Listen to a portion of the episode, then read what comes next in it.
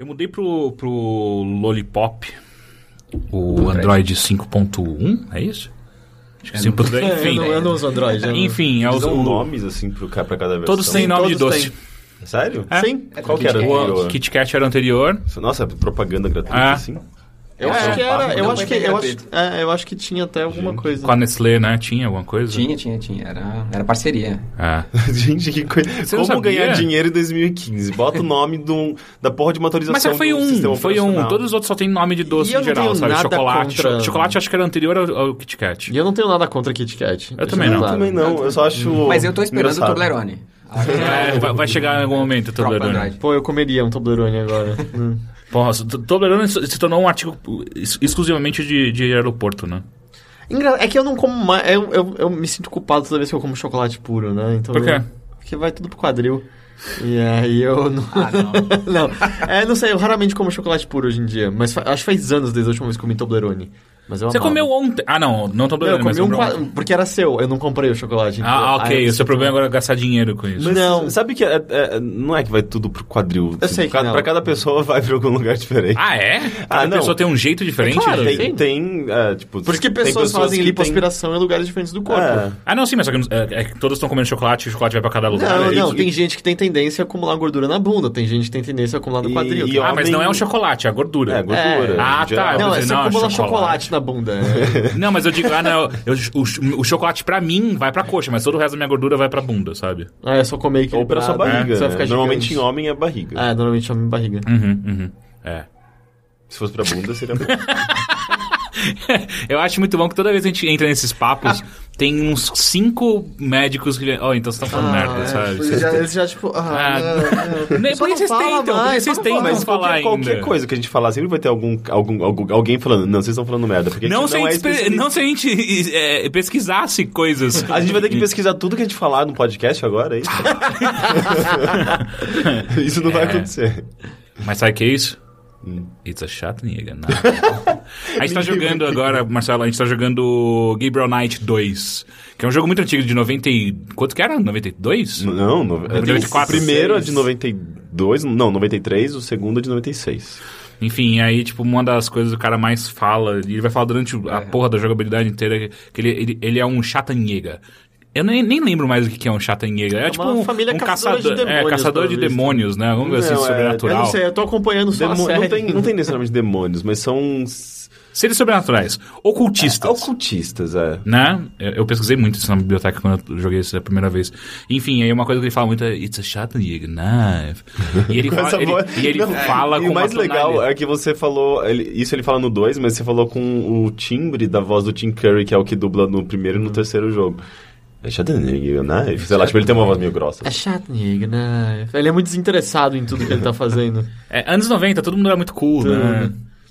Enfim, tal qual os anos 90, que tudo era cool, o bilheteria é Chega- cool também. Geladinho. Ge- Mas pode é- ser também, pode é ser quentinho. fresco, geladinho. O cool. Hã?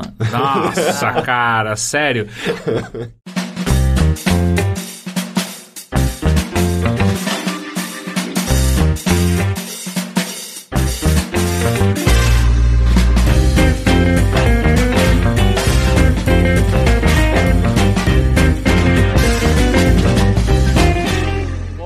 tem convidado. Enfim, meu nome é Caio Teixeira, eu estou aqui com. Vergonha do Henrique Sampaio. Não, seu nome não é vergonha do Henrique Sampaio. é, Heitor de A Paula. partir desse momento é.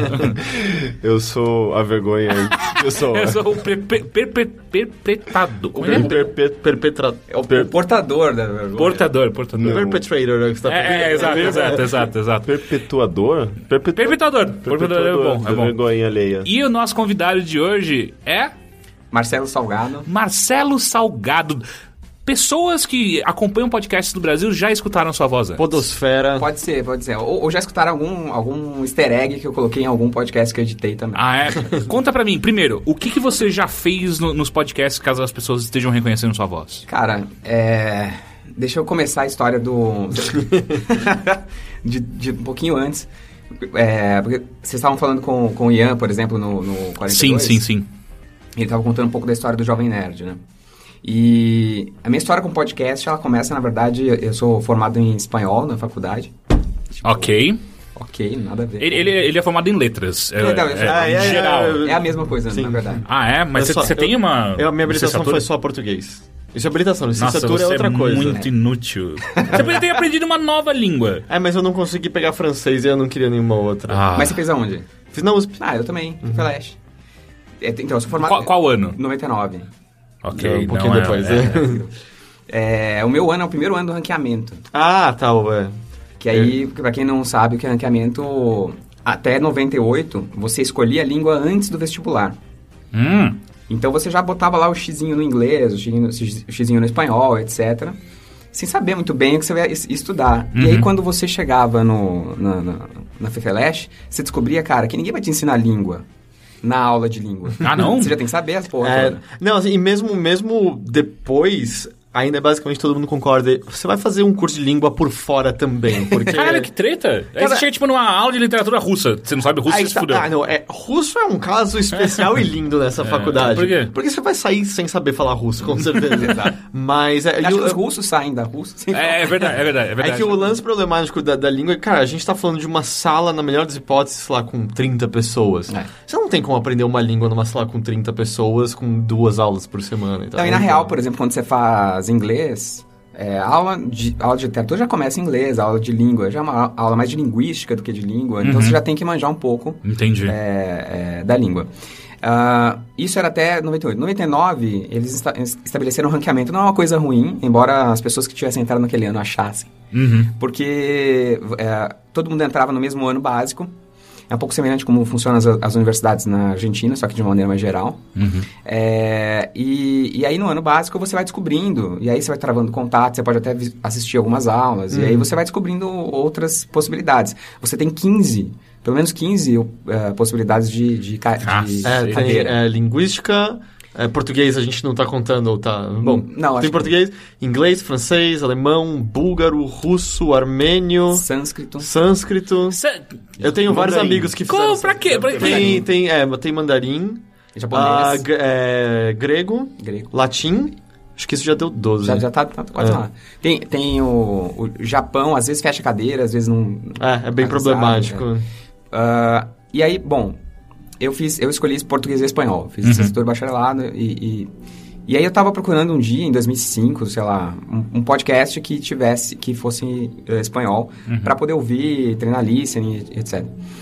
E aí eu descobri um podcast de um cara que chama Alex Salgado, inclusive. Ok, Ah, pri- seu, primão, seu primo. primão, É, não. Provavelmente mesma, mesma árvore. Aham. E aí, cara, comecei a escutar o podcast desse cara e falei, cara, deve ter mais. E comecei a procurar mais. E aí eu caí num tal de Nerdcast. Eles não falam espanhol. Não falam espanhol. É. Eles falam, eles falavam carioquês, né? Ainda falam. Sim, sim. É, e aí, cara, eles estavam começando, tava bem no comecinho ainda, nos primeiros programas. E aí, cara, a comunicação era muito direta, né? Uhum. Aliás, essa beleza das coisas que a gente faz no, em podosfera, em, em, em blogosfera, etc. Essa, essa possibilidade de contato direto.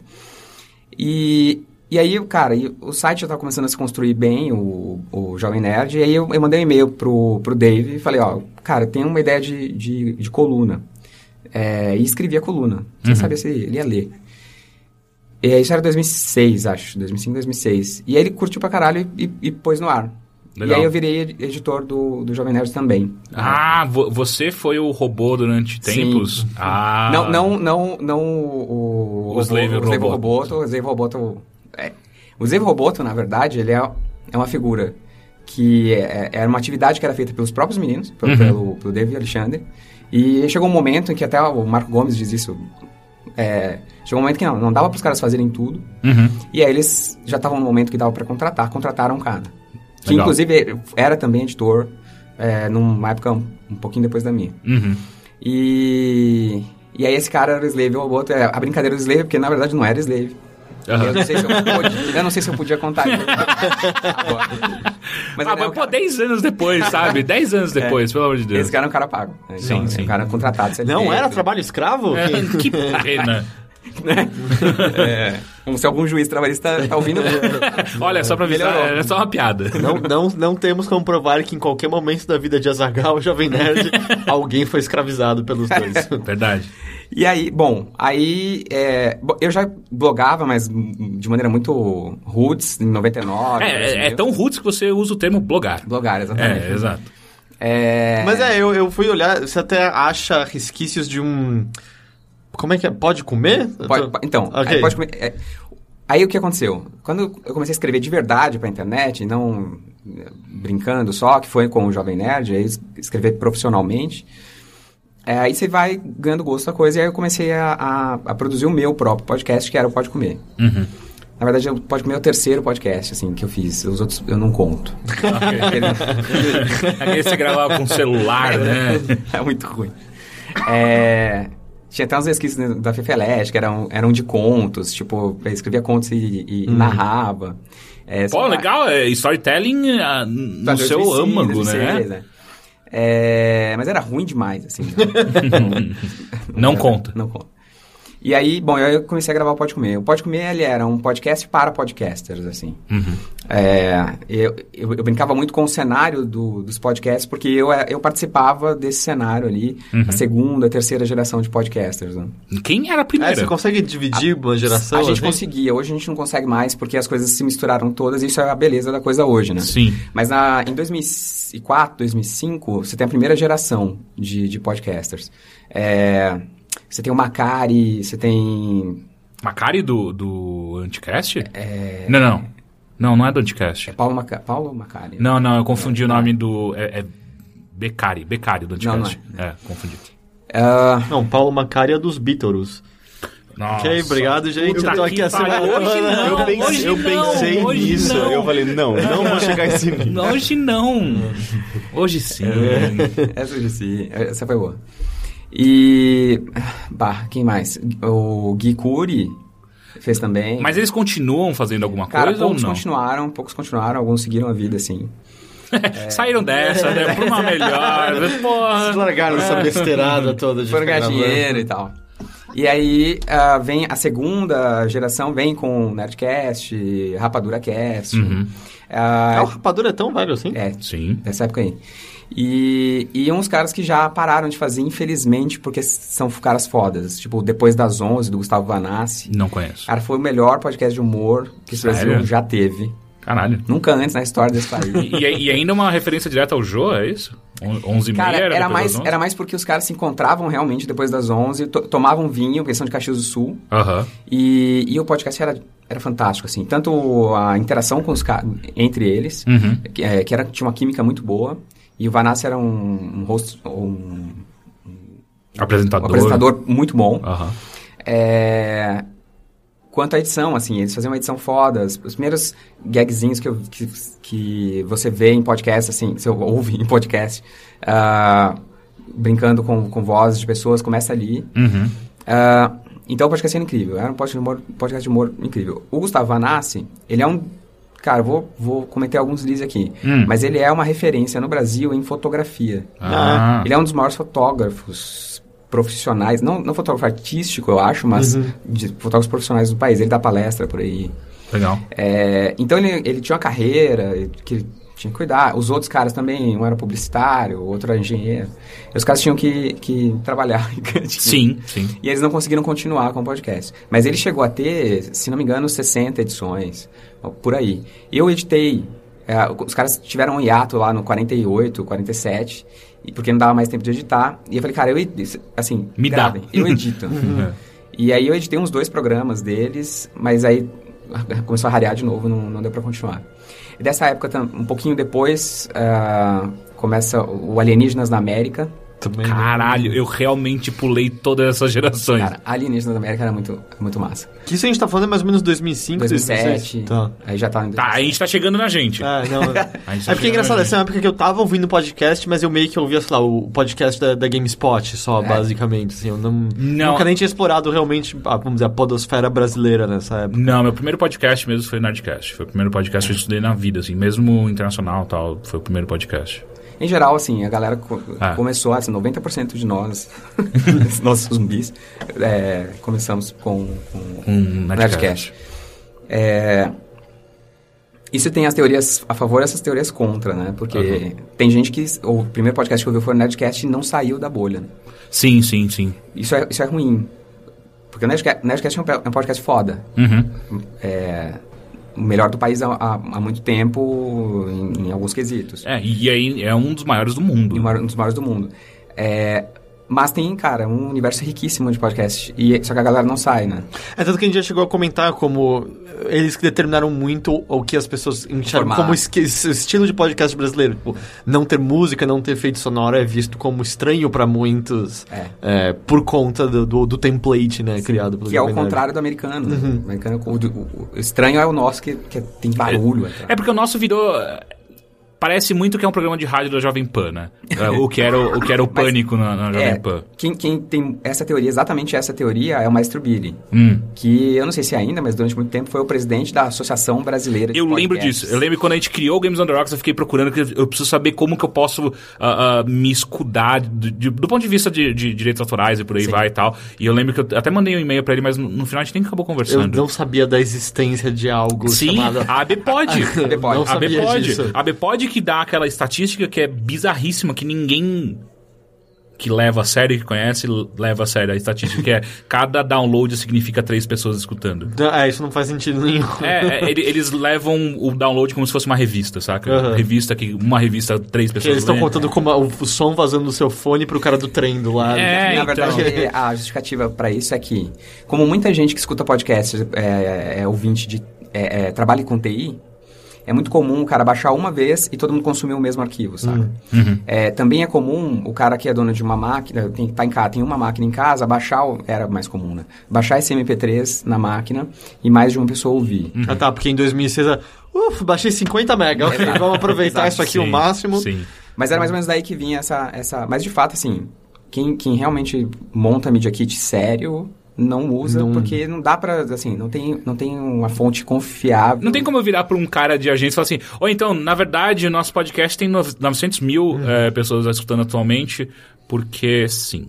Até né, no âmbito da revista, é, é, é correto ou é um chute legal? É, é um, chu- é um chute É um chute abalizado. informado. assim. É, é um chute Porque abalizado. é que nem, tipo, ah, eu comprei minha revista de videogame. Tem minha mãe e meu pai em casa. Sim. Minha mãe nunca abriu Então, uma mas aqui- Game Power, assim, eu me lembro. Pra uma revista de games, não, mas pra uma Veja, por exemplo, total Ah, é fazia normal, é. sentido. Pelo um menos dois, assim, revista, um casal. É, revista, jornal, essas coisas até fazia sentido. Mas ainda assim, cara, esse é um outro assunto que a gente pode entrar em seguida. É, a publicidade em, em- em revistas, na verdade em outros veículos também, mas em, em- em revistas, já, recentemente, aliás ontem eu acho, eu vi a notícia de que o Grupo Veja teve uma queda de, faturamento Sim, e vem tendo quedas de faturamento. É, pelo que entendo, há um tempo já, é- um é- tempo. está ali na Abril pra ser, porque eles consideram uma marca boa. É, mas eu não sei por que eles consideram, mas eles consideram uma marca boa, mas algum tempo não, não dá exatamente dinheiro, É. não... não- E, e, e, e para publicidade mesmo, e, e tô falando com pessoa física aqui, né? Uhum.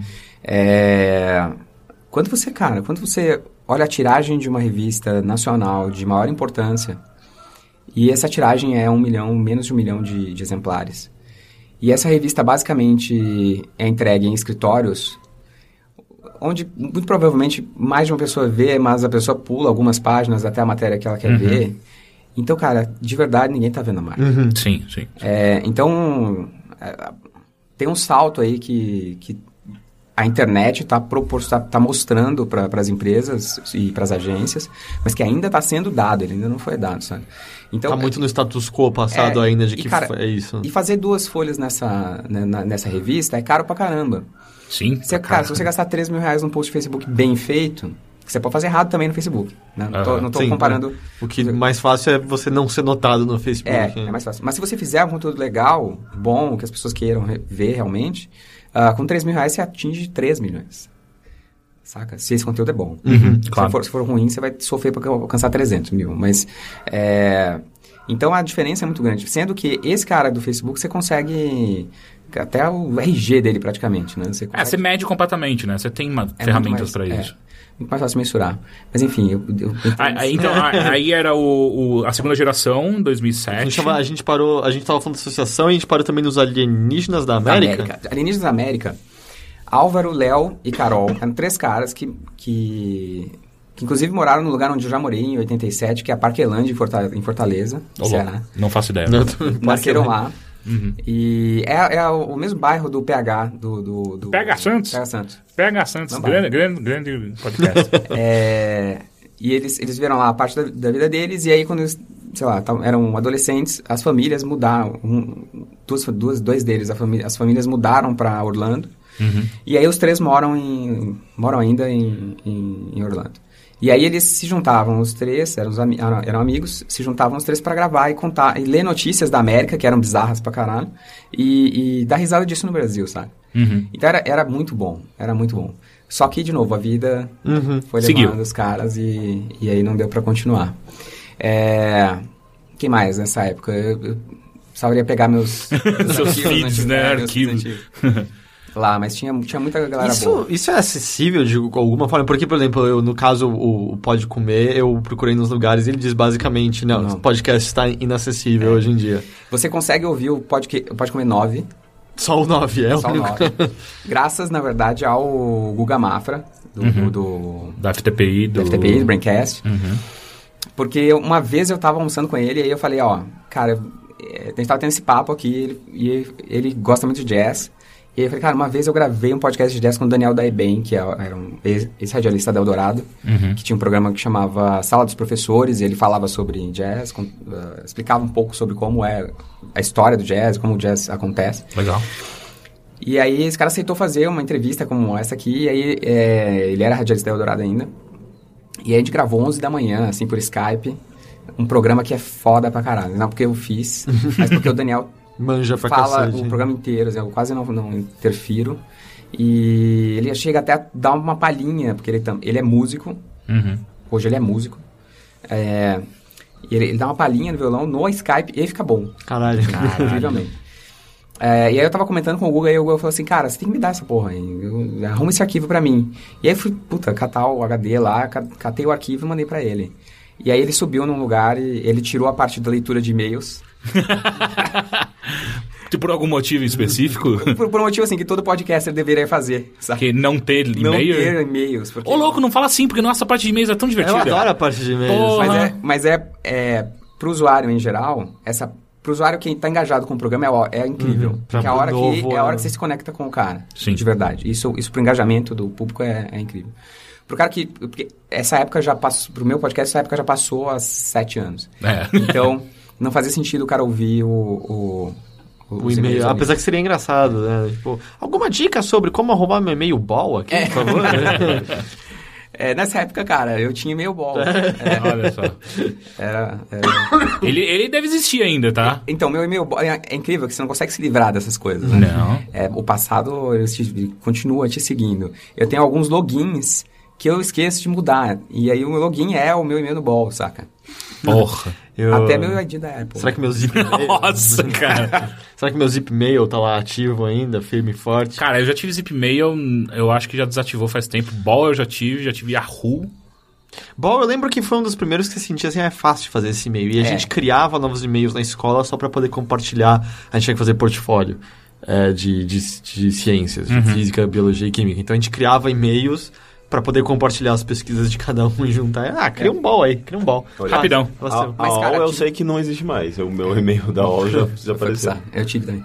Mas é, era incrível a tagline dos caras, né?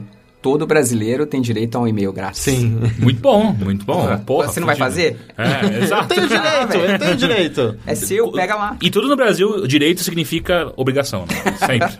E eu tenho muita pena da pessoa, eu imagino que ele devia trabalhar no Ball, que a pessoa que tinha o e-mail andré.ball. Porque todas as vezes que a gente tinha que dar algum e-mail pra alguma porcaria, tipo, ah, foi aí, andré.ball.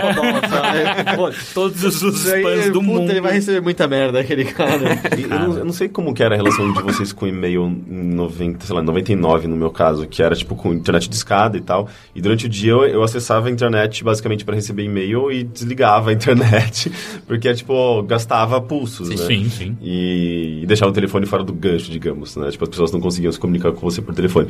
E daí eu lembro que eu chegava da escola, eu conectava pra pegar meus e-mails e desconectava. E era sempre, tipo, eu, né, tinha uma época que eu tava meio que faz, tava com um namorinho virtual com uma pessoa, sei lá, tipo, do interior de São Paulo. E daí eh, a gente ficava se comunicando por e-mail, sabe? E era sempre uma grande expectativa chegar em casa. Era quase uma carta, Era né? quase uma carta, sabe? Tipo, será que eu recebi carta da, da pessoa X hoje? É. E era muito louco, porque daí, tipo, quando eu percebia que tava demorando mais pra encher a barrinha, eu falava, yes, eu recebi um e-mail. E daí, tipo, vinha de fato, e eu ficava muito feliz, sabe? Era, era meio, uma coisa meio mágica, que não existe mais essa, essa, essa coisa mágica da expectativa, e a comunicação é tão mais rápida e tão mais eficiente É, hoje. não. Essa que coisa se mágica perde, né? de receber 56k no e-mail. É, eu- minha caixa de entrada está com 1.030 e-mails não lidos atualmente. É, eu Como você consegue? Meu toque não deixa isso acontecer. Ah, vai ficando pra trás. É, o difícil são os 100 primeiros. Depois vai. São os e-mails que você sabe que não, não são inúteis, que não, vai, não- que não, não são é, coisas importantes. É, Então não, é, por exemplo, lê. muita coisa assim, atualização do que eu financiei no Kickstarter. Aí eu, eu não quero ler aquela atualização, mas vai que eu, eu posso precisar um dia. Aí eu É, eu deixo. já lá. deixo- Isso, isso- é um passo de hoarder, né? Você sabe, é um nível Mas, mínimo ah, eu acho de que acumulador. rodear, rodear bytes do Google tá tudo bem. É, assim. Eu tenho maior medo de acabar, cara. Sério, meus bytes no Google. De verdade, tipo, é, é um negócio que eu tenho medo real. Eu apago, eu faço limpas no Se e-mail. você eu- Eu usa- tô, eu tô a 7% Olha. morrendo de medo, cara. Olha, Caralho, tá? Então, eu já cheguei perto de lotar, mas foi quando eu comecei a usar o Drive pra compartilhar vídeos. É. Aí ele vai embora em dois segundos, porque... Não, mas eu tenho maior cagaço de perder espaço. Inclusive, até no nosso e-mail do, do Overloader, tipo, eu imagino como vocês devem estar os de vocês, que vocês tem apagam. espaço limitado? Bem lá? menos do que do, do Google, tá? Talvez eu tenha que fazer uma Bem limpa. E menos. o ma- o mais legal do meu e-mail do Gmail é que durante um bom tempo ele ficou em 666 e-mails novos. E, tipo, sem querer, assim, tipo, eu acabava lendo uns, recebendo outros e tal, e continuava em 666 sempre. Era muito impressionante. Mas tem um negócio do e-mail que. De, de muito e-mail, receber muito e-mail e tal. Eu ouvi de uma, uma pessoa muito importante da internet brasileira, que já participou desse programa, inclusive. Ih, caralho. Não é o Ian, porque eu acabei de falar do Ian. Que, não é? que é muito importante. É, não, não, vamos. Porque eu que eu falo é legal. Tá, tá, deixa pra lá. Que, que é o seguinte, cara, é muito e-mail, não dou conta. Então eu só respondo no segundo. Se a pessoa mandou um segundo. É porque ele quer... Quer muita resposta. Puta que grande estratégia, cara. Esse cara tá, ele tá realmente precisando. Porra, não... Você mandou Caralho, e-mail, ok. Acho que é É, tipo, daí você vem com aquela desculpa, né? Você mandou um primeiro, eu não recebi. tá, tá recebendo. Manda de novo, manda de novo. Sim, tipo, isso, isso porque você tá recebendo a, a. Ali, respondendo o primeiro e-mail, basicamente. Sim. Mas é o pior que volta e meia pra mim é verdade, e aí quando chega o segundo, eu falo ah, é porque eu achei que era spam, eu achei merda, sabe? Por isso que eu nem tinha olhado e Caiu na, apagado. caixa, caiu na caixa do spam. Esquece, É melhor. Eu, eu falo que eu esqueci mesmo, eu sou muito esquecido com ele.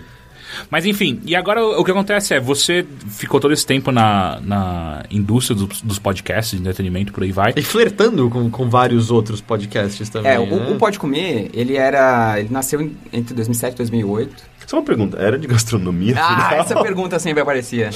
Na verdade, assim, tinha duas, dois mitos. Se era um podcast de gastronomia ou se era um podcast lé- lésbico. que? Não, pode Não sei. comer. Não sei. Mas Como é, vinha sempre assim? essas perguntas nos comentários. Mas na verdade era. Gastronomia lésbica, não? Por que que era? É, na... Porra. Que nicho. Que nicho. massa, esse. É, o, o que de onde veio comer, na verdade, era o nome do blog, que na verdade era um apelido do blog, que era comer com a mão.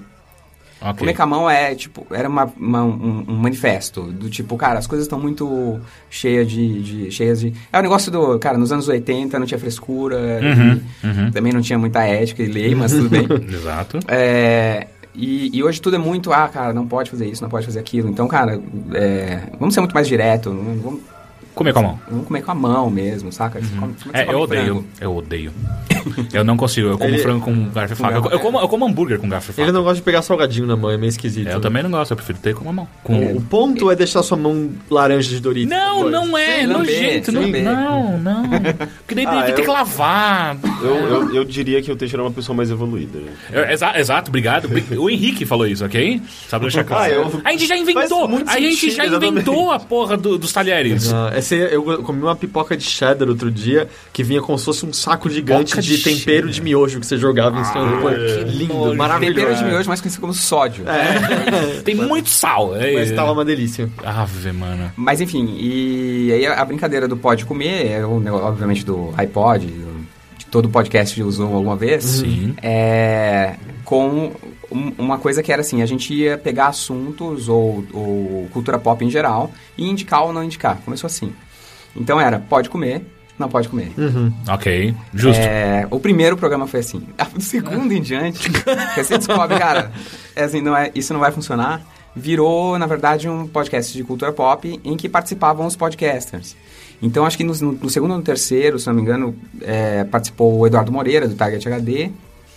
É, depois, no, no quarto, acho que vem o Dudu Salles, do Papo de Gordo. Sim. E aí Esse foi- tá até hoje. o, o Dudu Salles está até hoje. O Dudu É. Salles é essa segunda, terceira geração aí. Uhum.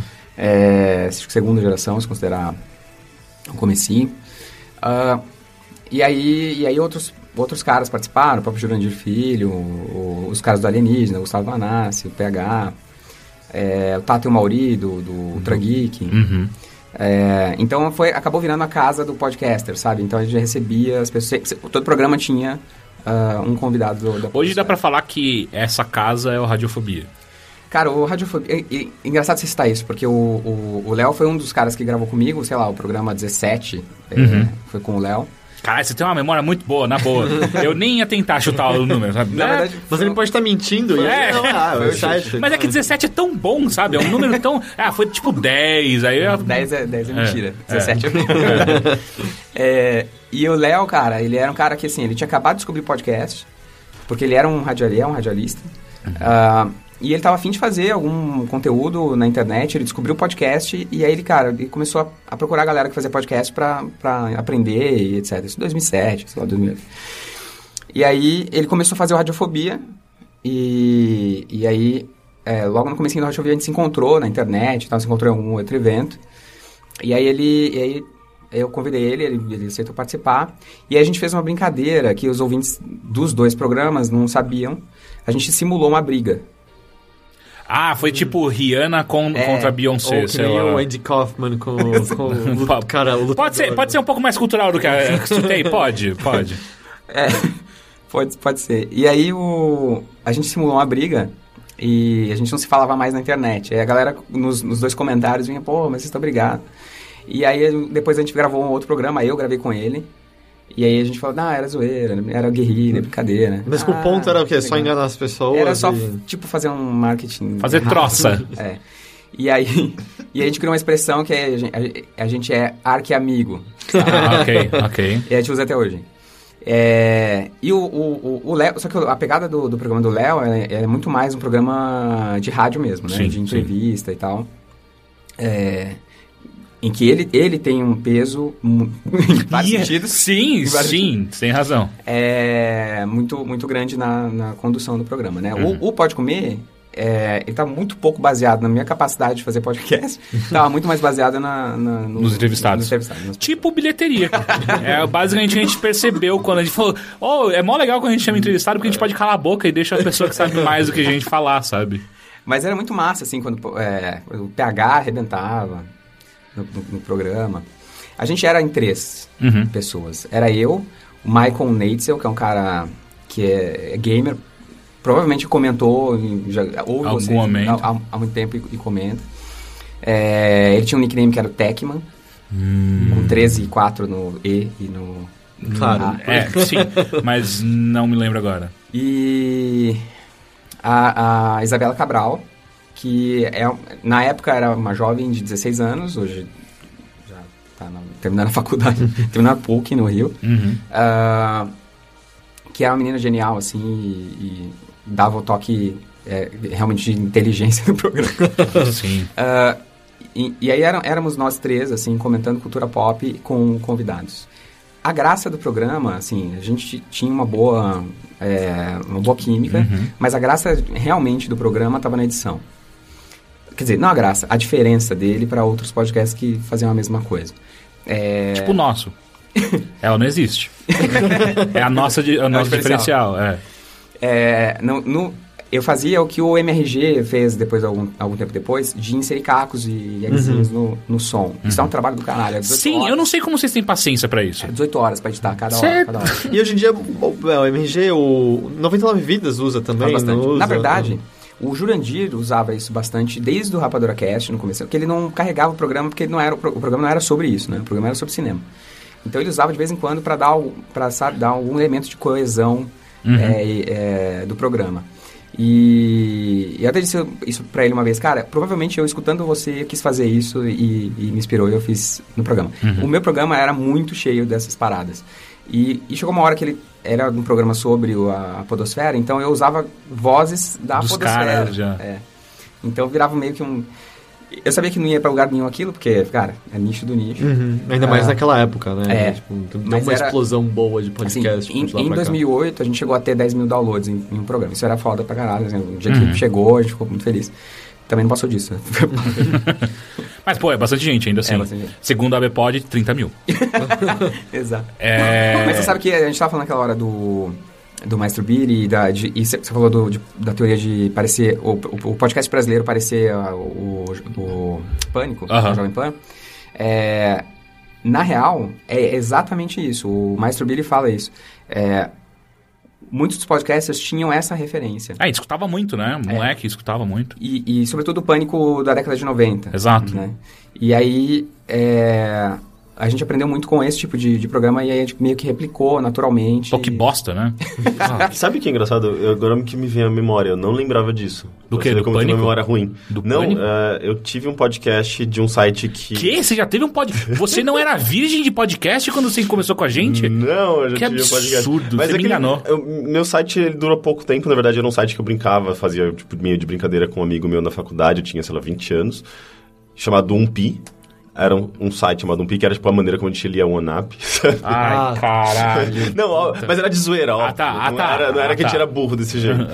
Eh, e era um site meio Isso é videogame, humor. Ah, é, o nome, o nome soava bonitinho, sabe?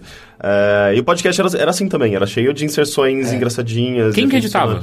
O, o Guilherme. Que o, Que Ah, o conhece. Bova? O Guilherme Bova, sim. é, Ele era o designer do site, a gente eh, fazia, gravava, a gente, a gente entrevistou o Renato Norato, por exemplo. Cacete, cara. Sim, mas eu acho que durou, sei lá, três, quatro programas. Na verdade, tipo, o foco era mais conteúdo em texto, a gente tentou com podcast, mas, sei lá, a gente fazia faculdade, trabalhava tal, tipo, não Aham. dava tempo, meio que não, é, não foi pra frente. A vida. Mas era divertido. E o Maestro Billy era parte do pânico na década de 90. Ah, ele era Ah, parte? Sim, sim, ele era participante. Sério? É. Eu não sabia disso. Isso, Ele, isso é... o, o- Cara, quem mais tava? Ceará, tá todo mundo aí. Não, o né? Ceará acho que não tava nessa época ainda. Na década O de Bola 90. tava. O Bola tava. Bola tava. É. Bola tava. É, é engraçado, eu, eu, eu era uma criança, eu não ouvia rádio. Meu pai era fã Pânico, pra caralho, eu escutava Mas por algum inteiro motivo eu tive o CD do Pânico. também é. tive, eu também tipo, eu não ouvia no rádio, eu não entendia que eram as pessoas, mas eu sei cantar macacaralho até hoje, eu acho. Que é a música mais irritante, É talvez, desse CD. Que inclusive tá na cabeça de vocês agora. É, é, Sabe é. o que eu ouvia nessa época em rádio, em 2000? Eu ouvia muito Chupim, eu adorava Chupim. Chupim, sabe quem, que- quem, que, quem que estudou comigo? É. A Bebe. A Bebe, que é o apresentador. Que, é basicamente inclusive, o que trabalho inclusive dele. me deu o primeiro selinho de homem. Sério? que incrível. Foi bizarro. Como você eu, é, eu essa tava história? bêbado. É, eu sei lá, porque a gente nunca falou sobre isso, saca? Mas sabe o que é engraçado? O, o Chupim, ele existe até hoje. É mesmo, mesmo eu acho que A é mesmo Bebe tá lá ainda? Sim, é impressionante.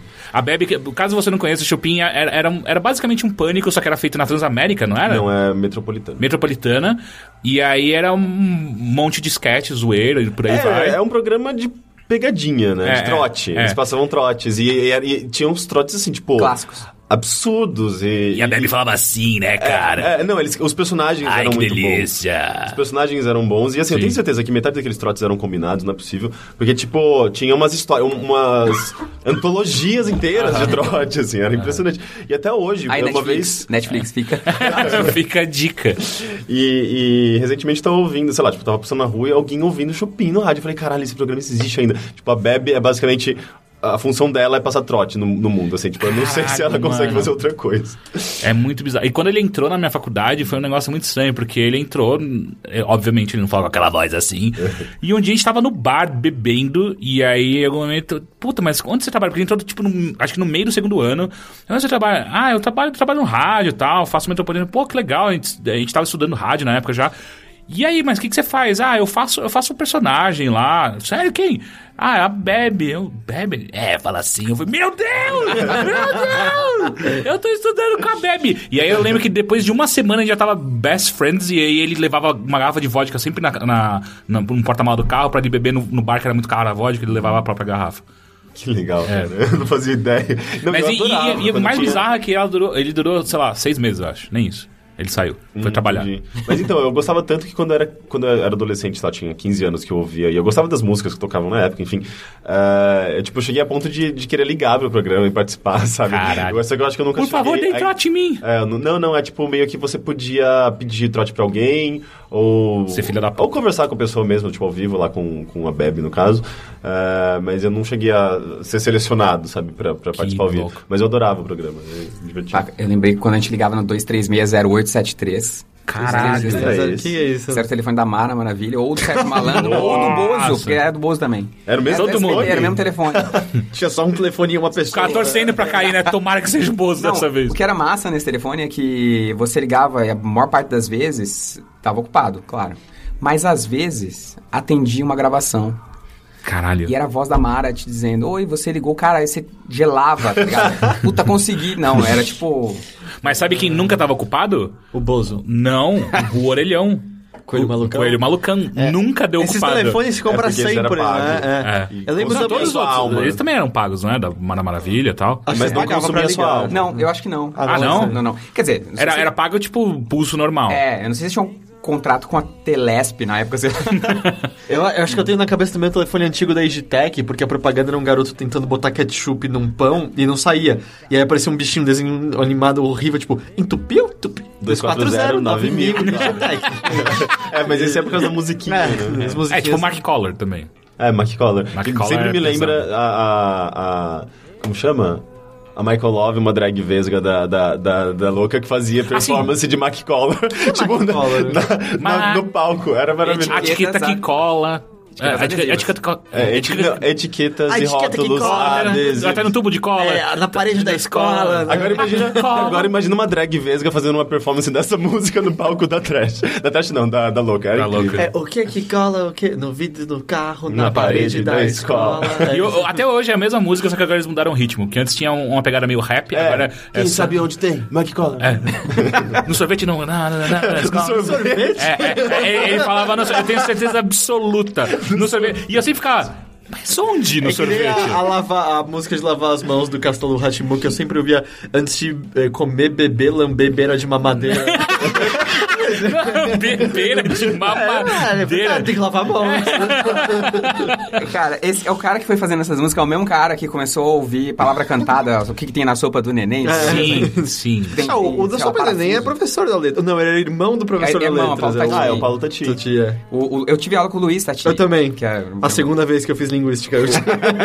O, o Luiz Tati é professor e o Paulo é o músico. Os dois são músicos, Hum. na real. É, é que o Paulo é, é mais conhecido no meio musical porque Uhum. ele faz palavra cantada há um milhão de anos, ele é compositor. É, Mas eu acho acho que o Luiz escreveu do- algumas letras também. O Luiz Tati foi? tem quatro discos muito bons, assim. Ah, é? Só que, assim, é muito nicho do nicho, sabe? E pouca gente ouve. E- Mas tem no RDO, deve ter no Spotify também. E o meu irmão estudou com uma das garotas que fazia as vozes femininas infantis do que que tem na sopa do Porra. neném. Que é, tipo, que ela, tipo, Qual será a chance? que tem minhoca? Acho que ela falou, não. E aí isso era, era a garota. Ah, Até aí, eh, quando eu- conheci na faculdade a menina que fazia a vaquinha do, da Parmalat.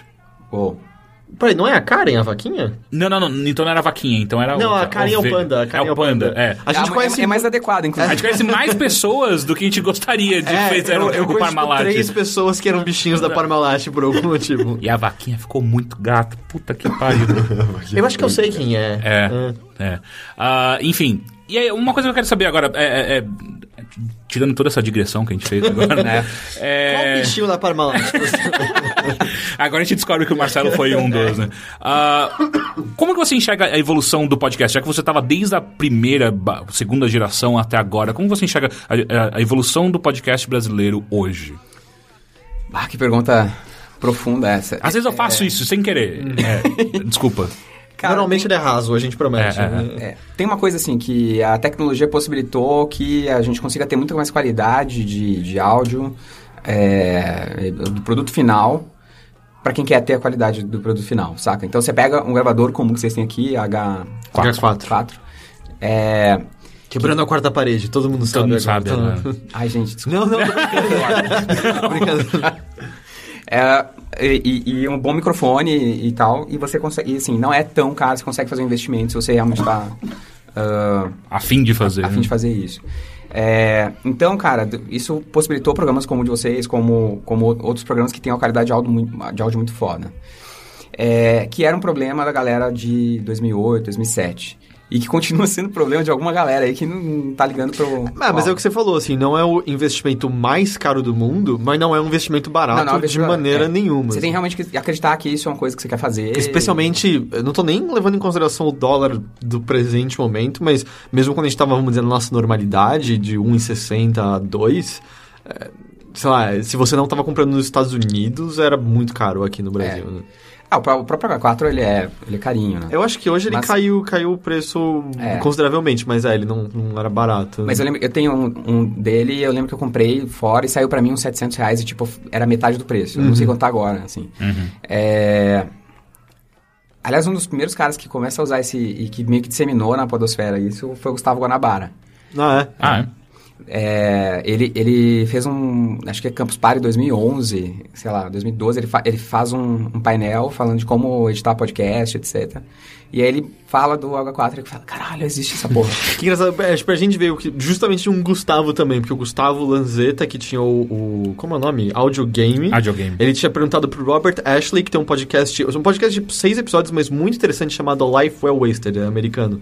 E aí ele falou, eu tenho um H4, e aí o Gus meio que espalhou pro Games on the Rocks, que é o Corraine tem um H4. Exato. Eu eventualmente comprei um H4. Você já viu o H6? No- É cara, lindo, é, tesão. uma mesa. Cara, eu nunca falei isso de equipamento antes, mas é um tesão. É, é uma mesa, você controla canais separados na porra do gravador, é Quatro bizarro. entradas XLR que você pode mudar a É- é cabeça do muito microfone. estranho, é foda, muito estranho. É foda, é muito foda. Então tem essa questão técnica, assim, que tá, tá mais... Porque, assim, é caro, ok, mas em 2008 era proibitivo. Não dava pra ter. Tanto que, na época, o, o Nerdcast, que era o podcast mais profissional na- que existia no Brasil, é, os caras gravavam com, com equipamentos precários. Aí, o primeiro dinheiro, assim, ma- maior que eles conseguiram ganhar, eles compraram sete Live Chat, saca aqueles ah, Sim. microfones da, da. Microsoft, Live Chat, é, e distribuíram pra Sr. K... Pra todos os é, convidados frequentes. é, os Que já melhora a quali- qualidade Melhor- pra melhorar cacete. caralho a qualidade. E, cara, é um microfone, é um fone com um microfone de USB, assim, é Uhum. mais é, natural hoje você usar, né? É, então tá mais fácil, tá um pouco mais fácil fazer, pelo menos tecnicamente fazer programa. É, eu, eu, eu, eu acho, assim, que tem bastante gente começando coisas, mas não terminando, sabe? Eu, eu sinto uma carência de arcos, de gente fazendo podcast que começam e, e em série e terminam, sabe? Uhum. É, a gente tem falado muito isso, coisas do tipo, mesmo Serial ou coisas É. mais fechadas, tipo um, This American Life. Acho que a gente tá começando a ver surgir coisas assim aqui, mas tem muito espaço pra isso, com É, o certeza. Anticast acabou de lançar agora o projeto deles, é o Huma- Projeto Humanos, que chama, se eu não me engano. Que eles vão fazer uma, uma, uma série de, acho que seis episódios com uma sobrevivente do holocausto. Parece que vai ser bem foda. E eu acho incrível isso. É, é uma série fechada que você escuta e já era. É. Então, isso, isso, isso, isso tem pouco, eu acho. né? Novos formatos, explorar novos formatos, acho que a galera fica é, ainda nos mesmos, né? É, enfim, eu não sei se eu consigo falar mais. mais É, não, eu, eu pergunto mais assim, eh, não simplesmente da, da disseminação do, da mídia, mas também da- do próprio conteúdo que é feito. Porque ah, quando você fala a segunda, terceira geração até 2010, sei lá, por aí, todo mundo pegou o Jovem Nerd ou fazer a mesma coisa Sim. do Jovem Nerd. E, e agora isso mudou bastante dos últimos quatro anos por aí. Ah, e eu queria saber, você que, que viu essa evolução, se você sente também essa diferença de, de, de conteúdo que está sendo criado e tal. É, então, eu, eu falei, tem bastante gente começando coisas diferentes, assim, Uhum. tem, tem muita, muita iniciativa diferente. É, é que eu não, eu não, eu não, eu não sei se, se eu ainda me apego muito à época, saca? Aham. Em que é, era possível, assim, você meio que nomear quase todo mundo que faz podcast. Sim, sim. Hoje em dia tem muito mais gente fazendo, então... ah, então eu não, eu não consigo ter uma visão tão, tão completa das Entendi, coisas. entendi. Mas, é, de fato, assim, tem muito mais gente começando coisas diferentes hoje. É, eu ainda sinto, assim, que talvez ah, tenha pouco... Eu, eu gostaria de ver mais. Eu, eu sei que tem, tem vocês, tem a galera do Lado Merigo, tem a Uhum. galera, a galera do Nerdcast também, ah, que também distribuiu com a MRG, etc. Mas eu ainda acho pouca gente fazendo programa é, realmente de qualidade, sabe? Uhum. Com conteúdo Obrigado. foda. É, que vai além, vai além da, da, da, da piadinha simples, documentário raso sobre filme. é, então, acho que tem um, tem um caminho ainda. Uhum. Quem tá pensando em fazer, quem tá pensando em começar, tem um caminho a explorar e a fazer coisas diferentes que ainda... Embora o mercado hoje esteja, esteja bem mais é, é, múltiplo, Uhum. ainda tem lugar para muita gente, né? É, aqui no Brasil costuma ter podcasts interessantes de música, você conhece? Cara, sempre foi uma discussão muito, muito engraçada na podosfera, porque alguns podcasters acham que podcast de música não é podcast. Eduardo Salles. é você. Mas por quê? É, não, mas é uma zoeira. né? Não, eu digo, mas por que Mas- essa mas porque- relutância contra o podcast de música? Porque, por exemplo, o, o- um dos... Eu acho que da primeira, entre a primeira e a segunda geração, o Maestro Billy teve um podcast que era o ADD. Uhum. É, que eu acho que quer dizer antes, durante e depois, não sei. Tá. talvez.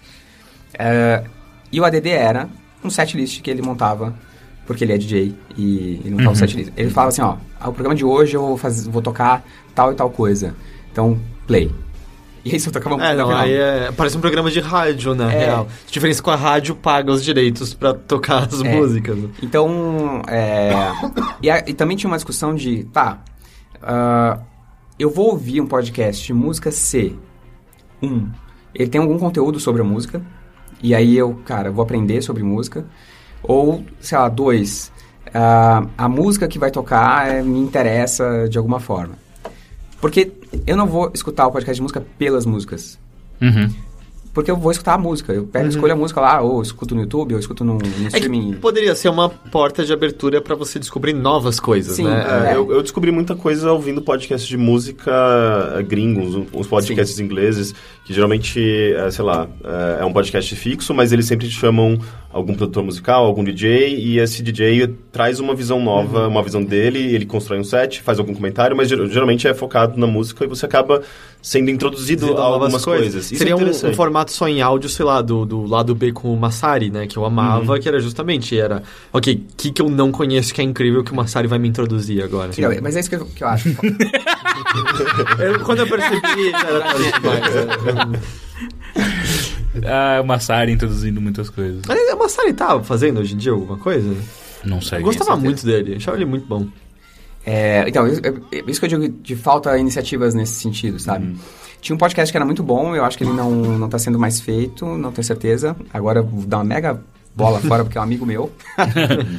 É, que era Máquina do Tempo. Máquina do Tempo era um, um podcast que ele era...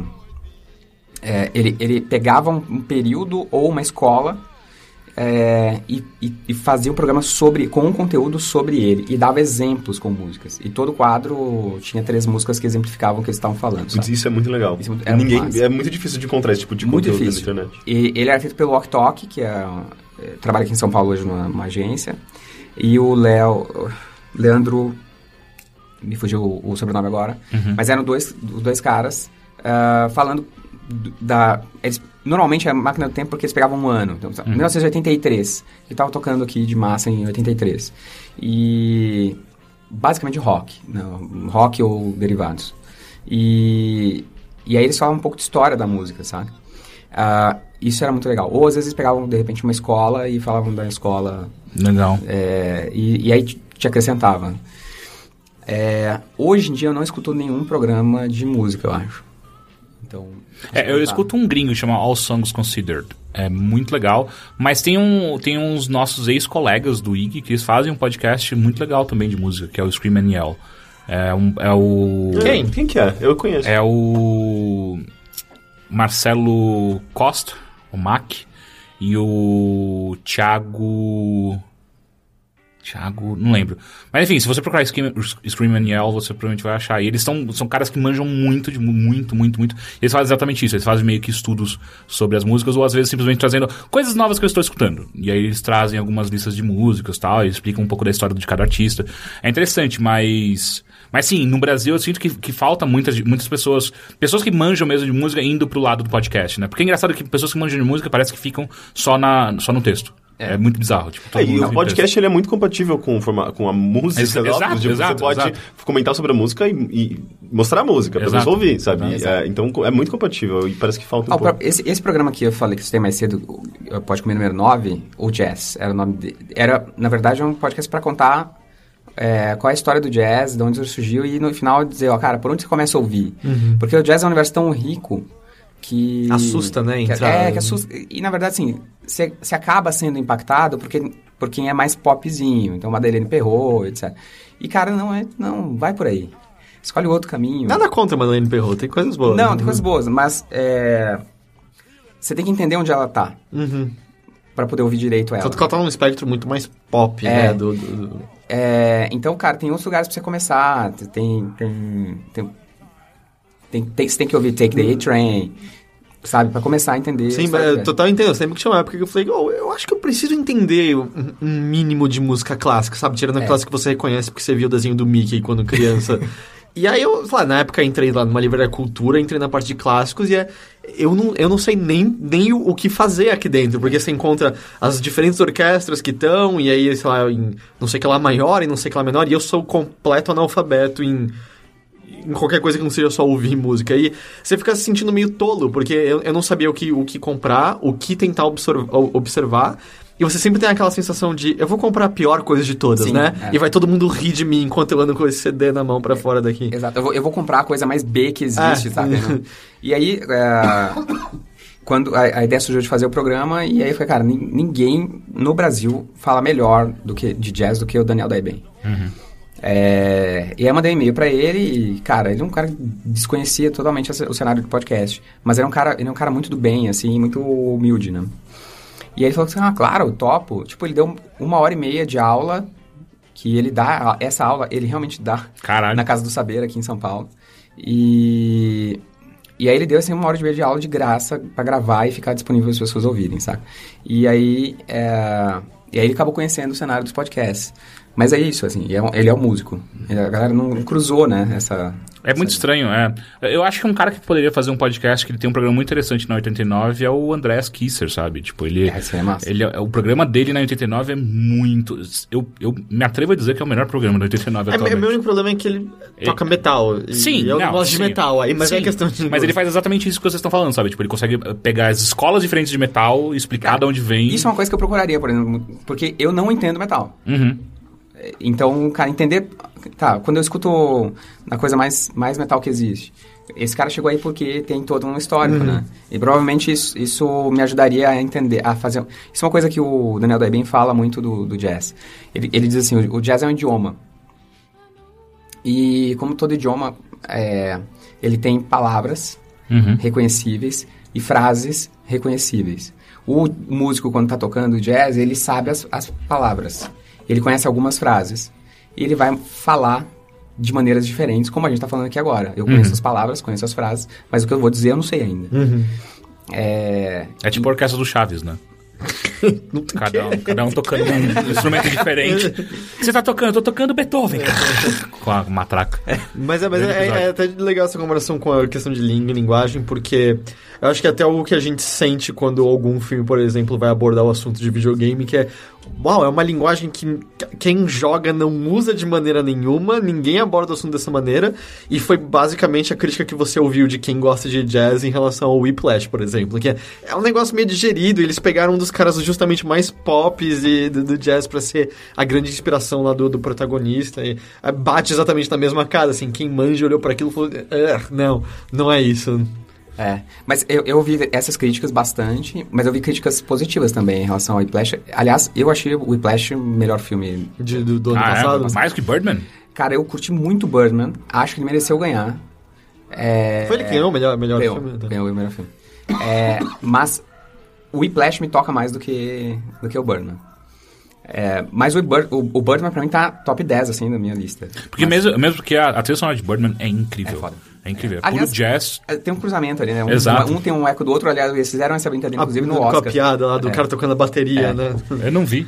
Ah, lembra que quando. ah, Ok, sem entrar em detalhes, quando ele tem que ir pra fora do teatro e aí Sim, a trilha sonora é uma bateria e tem um cara tocando bateria Uhum. louco. Então no, no Oscar, o Neil Patrick Harris, não era que é apresentador? E era apresentador. Ele sai e aí tá preso a, a- o. Acho que era o roupão dele, ele tem que andar só de cueca pelos corredores do Oscar. E aí tá vindo a bateria loucona e é o protagonista do Whiplash. Uhum. Ah, legal. corredor. e ele só olha, tipo, not my tempo. Eu não vi, porra, que Era, bosta. Não era, era- foi, foi bem boa. Mas as, as principais ah, críticas positivas nesse, no Whiplash é, que eu vi davam conta de... ah, existe uma discussão, uma polêmica que... Inclusive vou soltar agora, ela pode começar em pá, que é assim, existe dom ou não existe dom Uhum. na música ou em qualquer outra expressão artística. É, e muitos músicos sérios, e eu sou mais para essa escola, acreditam que não. Não existe dom. E essa, o, o Whiplash é um pouco sobre isso. né? Uhum, ele só treina. É. um anime, né? É, basicamente. Não. Qual- qualquer, qualquer com, com sangue de Saiyajin pode virar Super Saiyajin. É. Mas é. é o que- na, na minha opinião, e aí, puta, entrei na polêmica. Tentou escapar, mas. né, É você, você tava remando essa- muito próximo do, do, Tava. redemoinho, sabe? É foda, é foda. Eu tinha triângulo das... Mas vamos lá, vamos, lá, vamos lá. Mas Agora- essa é uma polêmica legal de. de isso, isso, isso dá audiência. Sim, sim, aí, sim. Ibope. Porque as pessoas vão ficar voltando pra, pra comentar. Mas qual é a sua opinião em relação a isso? Eu, eu acho que não existe dom. Na real, eu acho que. ah, eu acho não. Nós somos, ah, ah, e cara, eu vou invocar um filósofo do século XVII, que é o Spinoza, Uhum. que ele diz o seguinte: nós somos seres semelhantes, mas ah, únicos. né? Então, cada um de nós pode coisas semelhantes, eh, mas pode coisas únicas. Porque cada um de nós tem um- uma potência, o, o, o Spinoza fala em potência, é, diferente, embora semelhante. Ok, já repeti isso três vezes. Não, não, mas é, eu acho que é bem essencial. Mas- né? E, e- e- a- porque a gente, a gente faz, o, no- o nosso cérebro faz, o nosso, nosso, nossa, nosso organismo, incluindo o nosso cérebro, ele faz ah, conexões entre suas células em, em rede ah, de maneira única. Então, eu vou ter mais facilidade de aprender e treinar uma coisa, porque as minhas sinapses e a minha mão é de um jeito diferente da sua. Então, eu vou ter, eu vou ter ah, facilidade de fazer coisas que você vai ter dificuldade de fazer. Seja porque elas estavam lá de nascença ou porque você estava fazendo desde pequeno é, isso. ou, ou simplesmente porque, a- assim, as sinapses que eu faço no meu cérebro são diferentes das que você faz no seu. E o contrário também. Você vai fazer coisas bem ma- mais fácil. Você vai ter facilidade de fazer algumas coisas, porque a sinapse te, te facilita isso. E, e- ou a própria física do seu corpo. É, e outras, outras não. É, a partir daí, tem o treino. Então, cara, você pode ter cara, o cérebro mais privi- privilegiado do planeta. Mas se você escolher não fazer, não treinar uma coisa específica, que, que talvez você tivesse facilidade de fazer, você nunca vai fazer bem. Ah, então, quando você pega videozinhos do chinesinho com seis anos que toca bateria fodamente, é, não é porque ele nasceu com um dom, veio um- uma divindade entregou, agora você será o deus da bateria.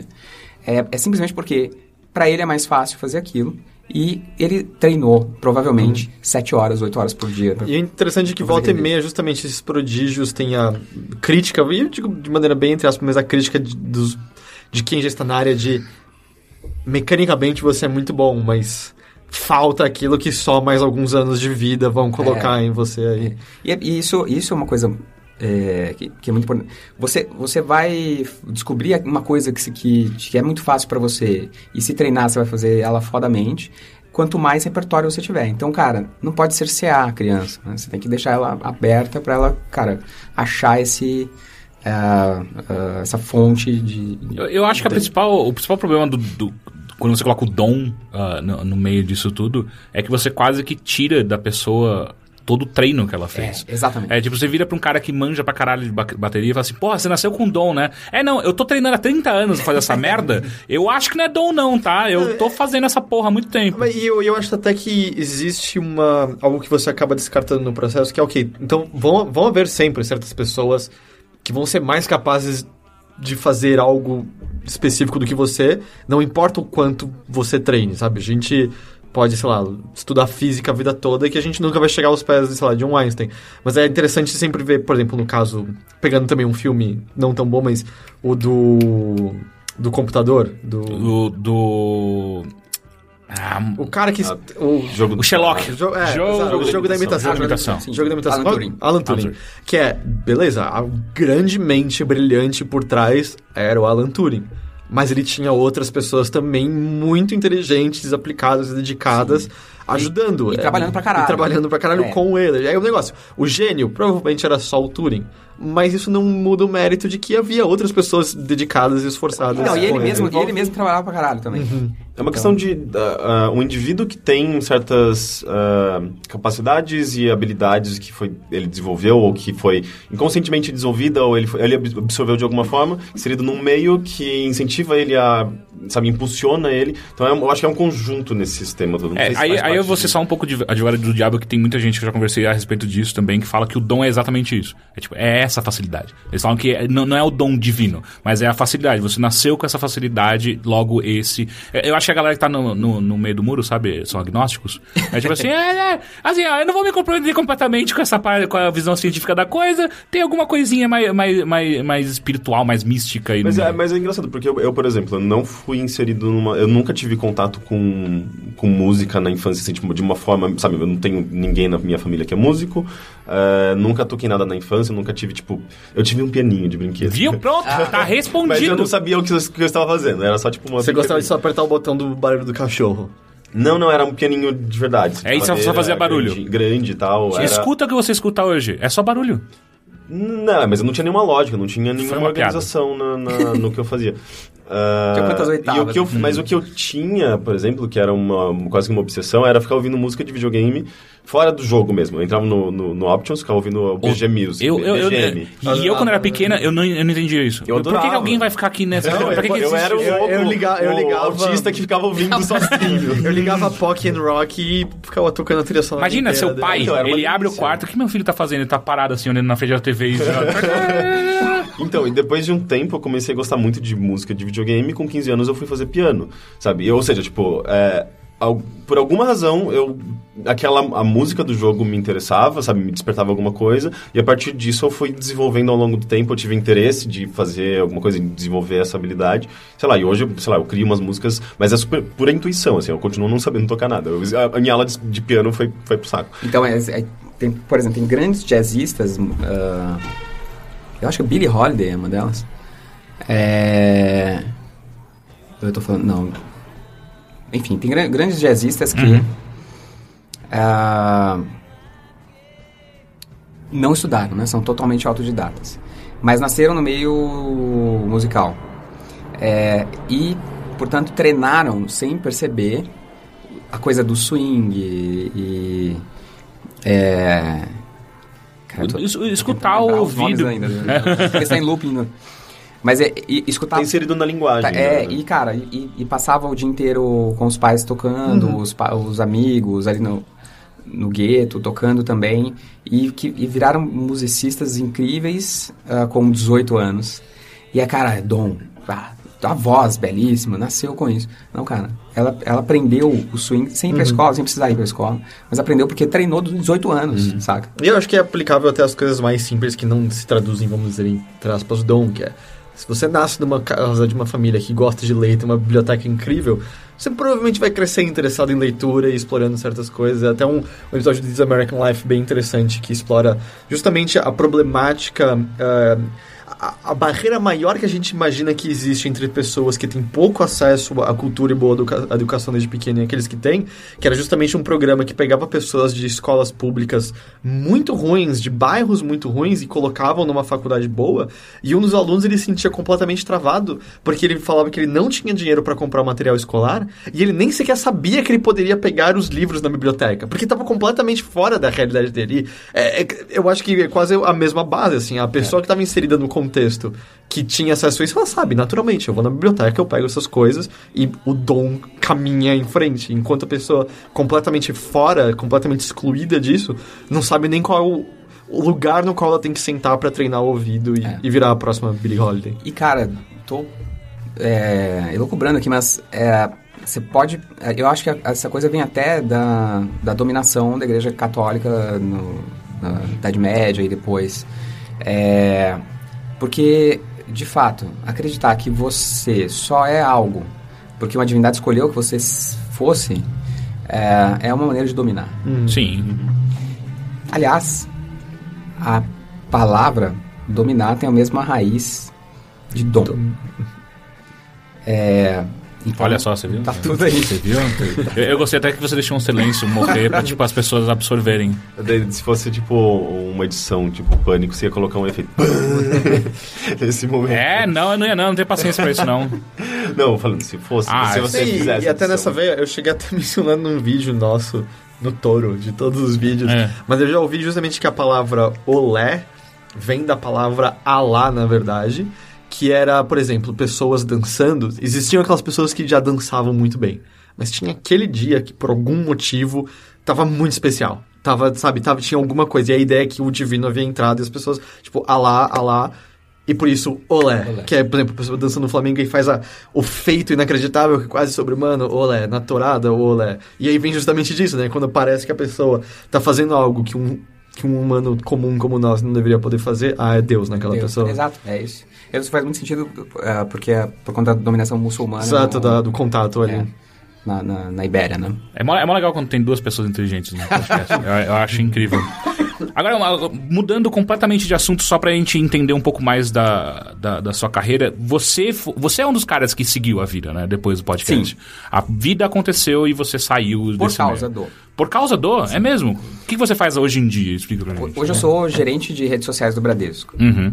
É, e eu, eu, eu- já contei essa história pro, até para os próprios meninos do, do, do Jovem Nerd, porque eles têm uma participação, eles não, não, não é, voluntária, mas eles têm uma participação importante na minha na, na, na maneira, como, na maneira como minha carreira se encaminhou. Assim como o próprio Ian, que esteve aqui, o Inagaki, é, Bia Grande esteve aqui também, ah, o Cris Dias. Uma, a galera que, que fazia, que blogava lá na, na década, comecinho da década de 2000, ah, que era meio que a, a blogosfera, que todo mundo se falava ali, Uhum. Eh, principalmente depois do Twitter. Ah, eu sempre fui um rato de internet, mas a minha, a minha, eu tinha essa vida noturna, né? Ah, de dia, eu, eu trabalhava, em 99, 2000, eu trabalhava na loja de conveniência de um posto de gasolina, no caixa. É, depois fui estudar letras e entrei num banco, entrei no, no, no banco em 2000, no call center. Então eu era um cara de, de gostava de internet, mas fazia letras e que trabalhava num banco, no call center. Qual era o seu nome do call center? Era Marcelo. eu sei que existe. Cara, eu tinha um nome muito bom, Ah, isso aqui não, que era Marcelo Roberto. Marcelo Roberto. É, eu, eu só que eu, eu sou eu nasci aqui em Osasco e, e criado por uma família que veio de São José do Rio Preto, ah, da família da minha mãe, né, da família do meu pai de Fortaleza. É, então eu sempre eu tenho esse R de porta e tal e é Marcelo Roberto. Aí ficava um negócio meio mas isso conecta com as pessoas, cara. Isso é bom, porque as pessoas. Cara, puta, esse cara é, é igual. É confiável, é a mim. confiável, é confiável. Não é só um robô. Não. E aí, é... inclusive uma, uma mulher, uma vez que eu atendi, puta, isso é em 2001, sei lá. Ela, ela falou assim, nossa, seu nome é muito bonito. Aí eu falei, obrigado, senhora. É o nome do meu filho. Ok. ok, vamos comprar agora o seu seguro de vida, por Exato. favor. E, bom, é, no, no, no, banco eu fui me desenvolvendo na, na, na própria central de atendimento, fui supervisor, supervisor pleno, que é o chefe dos, dos supervisores, mantendo essa vida dupla à noite, até de madrugada, ah, fazendo podcast, assistindo Lost e essas coisas. E chegou um momento em que essas duas coisas na minha cabeça se cruzaram. Então eu falei, cara, é, Twitter tá começando a. Tá, era um nicho, era mais a galera de internet, mas ele tá começando agora, principalmente por causa das celebridades, a galera tá começando a entrar, isso era 2008, 2007, 2008. É, e se o Bradesco tivesse um perfil aqui, para conversar com as pessoas, atender, resolver problema. E aí eu montei um projetinho que, que seguiu a vida. Eu soltei o projeto, soltei o, a- a- o PPT, Aham. e aí a galera foi lá aprovando, inclusive um cara que chama Fernando Mota, que hoje é, o- é- é o gerente de inovações do banco, é, que já estava com a ideia também sendo incubado. Uhum. E aí a gente juntou as duas, as duas coisas e eu, eu saí do call center e fui montar a área de social do banco. Isso foi em 2000, no final de 2009. Final de 2009. Uhum. É, é, o Bradesco foi o primeiro banco a, a, de fato, interagir com as pessoas em, em redes sociais é, ativamente. Né? É, e aí, a partir daí, eu fui construir a área. Mas, assim, meu, todo meu conhecimento até ali, eu era formado em letras, é, era o conhecimento tácito, né? O conhecimento da, da, prática, de fazer blog, podcast, de conversar com caras como o Jovem Nerd, como o Azagal, uh, o próprio Ian, Inagaga, etc. E essa era, essa era uma, uma rede de, de, de, pessoas que estavam ali. Eu, eu, de maneira nenhuma, eu era protagonista dessa rede, eu era um dos fãs dos caras, né? Uhum. Que, uh, de vez em quando conversava com eles. Uh, mas isso me dava muito, muitos elementos de, de aprendizado e de coisas que eu ia internalizando e que eu comecei a pôr na prática na, nesse trabalho. O, havia qualquer forma, vamos dizer, de resistência a isso? Porque eu sinto que uma, uma grande diferença que você vê nas empresas agora em Twitter ou Facebook é que parece que de certa forma elas tiveram que ganhar uma certa humanização. Sim. É quase. Houve uma certa forma de. Elas, elas, antropomorfogia, sei lá, das empresas, assim, sabe? Elas ganharam uma voz que é completamente diferente daquela que você tem numa propaganda na televisão, que é sempre austera e impessoal. É tipo, é a empresa, a organização, enquanto o Twitter conversa de volta. E eventualmente você vai vendo desenvolvimento de coisas tipo o pinguim do ponto frio fazendo piadinha e coisa do tipo. Isso, isso é uma coisa que a, a as pessoas exigiram, sem perceber, exigiram das, das empresas. É, e é uma consequência da, da distribuição da, da conversação. O que acontecia antes é, é que a, só a, as empresas falavam de, de maneira broadcast, né? Uhum. É, em uma via só. E despejavam aquela comunicação para milhões de pessoas ao mesmo tempo, sem, sem feedback. E essa é uma maneira muito cômoda de controlar a informação e de, de falar do jeito que você queria. Né? Também era uma enganação, porque as pessoas em casa já falavam sobre a realidade da, da, Uhum. da, da marca. Né? Aquela propaganda bonita, ela era só propaganda bonita. Tinha alguém xingando. Ah, Porque, porque em casa tinha, na igreja tinha, no bar tinha alguém falando é, a realidade da experiência da, da, da marca. Só não dava para monitorar. É, tanto que tem uma, não posso falar também, mas tem uma grande marca de eletrônicos brasileira, Uhum. cuja sigla são três letras. É um. São os produtos que conserta e conserta estraga, Isso, conserta e exatamente. conserta encrenca. Que, cara, é, tem essa fama... Essa, Sim, é a Cê- piada. né, É. de- Você sabe quando- de quando é isso? Eu era criança quando eu vi meus pais É, falando. Década de 80. Não, tá, é mais velho Não ainda. tinha internet. E criar mas já existia já o É. viral. Mas é- essa experiência aqui um começou a contar pro outro. Muito também porque tinha essa ideia de que o produto importado é melhor do que o nacional, e aí o nacional não presta. Estava muito influenciado por uma outra ideia, né? Mas, de fato, assim, alguém teve uma experiência ruim e aí começou a compartilhar isso. É, então, isso já tinha.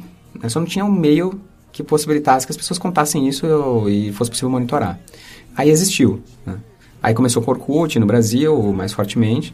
É, as comunidades eram, era incrível, assim, você tinha... As, as comunidades que citavam empresas, você tinha, de 100 comunidades, 99 eram negativas, uma era positiva. É, então essa é a realidade, não é o seu comercial na TV, saca? Essa é a, a experiência das pessoas é assim, e é assim que você deveria olhar para ela, é, como empresa. E aí, o- o- à medida que, as, que o social foi acontecendo e que as conversas ficaram claras para as pessoas, desintermediadas, que você não dependia de um telefone para um cara que o cara ia ligar para registrar uma reclamação, essa conversa fica mais natural, portanto. Era eu falando com você, cara, tive ontem lá no, no, no- Banco X e o gerente, cara, nem olhou pra minha cara. Uhum. Ou liguei pra operadora Y e, cara, jamais tenha chip dessa operadora. Essa, essa conversa que a gente teria entre amigos no, no Twitter ali, ah, ela é muito mais, muito mais natural do que o cara que teve um problema e aí se mexeu para ligar na central e reclamar do problema. É, é, um, é, um, é uma conversa muito mais espontânea, né? tanto pro bem quanto pro mal. As empresas começaram a ler e elas começaram a perceber que, cara, há algo de errado né? precisa ser visto. Algo de podre no É. reino da internet. E mais do que isso, ela tentou, as empresas tentaram despejar, ainda fazem isso em alguns casos, a sua comunicação tradicional nesse meio diferente, democrático, desintermediado. E aí esse, isso era muito mal recebido. E esse feedback também era espontâneo e também era cruel e, e verdadeiro. Então elas começaram a perceber, cara, não dá para falar igual aqui. Eu preciso falar de outro jeito. Qual é o jeito que fala aqui? E aí algumas em, empresas começaram a, a falar de maneira mais humana. A liberar a pessoa que fala em nome da marca do script robótico da central de atendimento. É, as, as, as pessoas começaram a poder conversar de maneira humana. As pessoas de dentro da empresa com as pessoas de fora da empresa.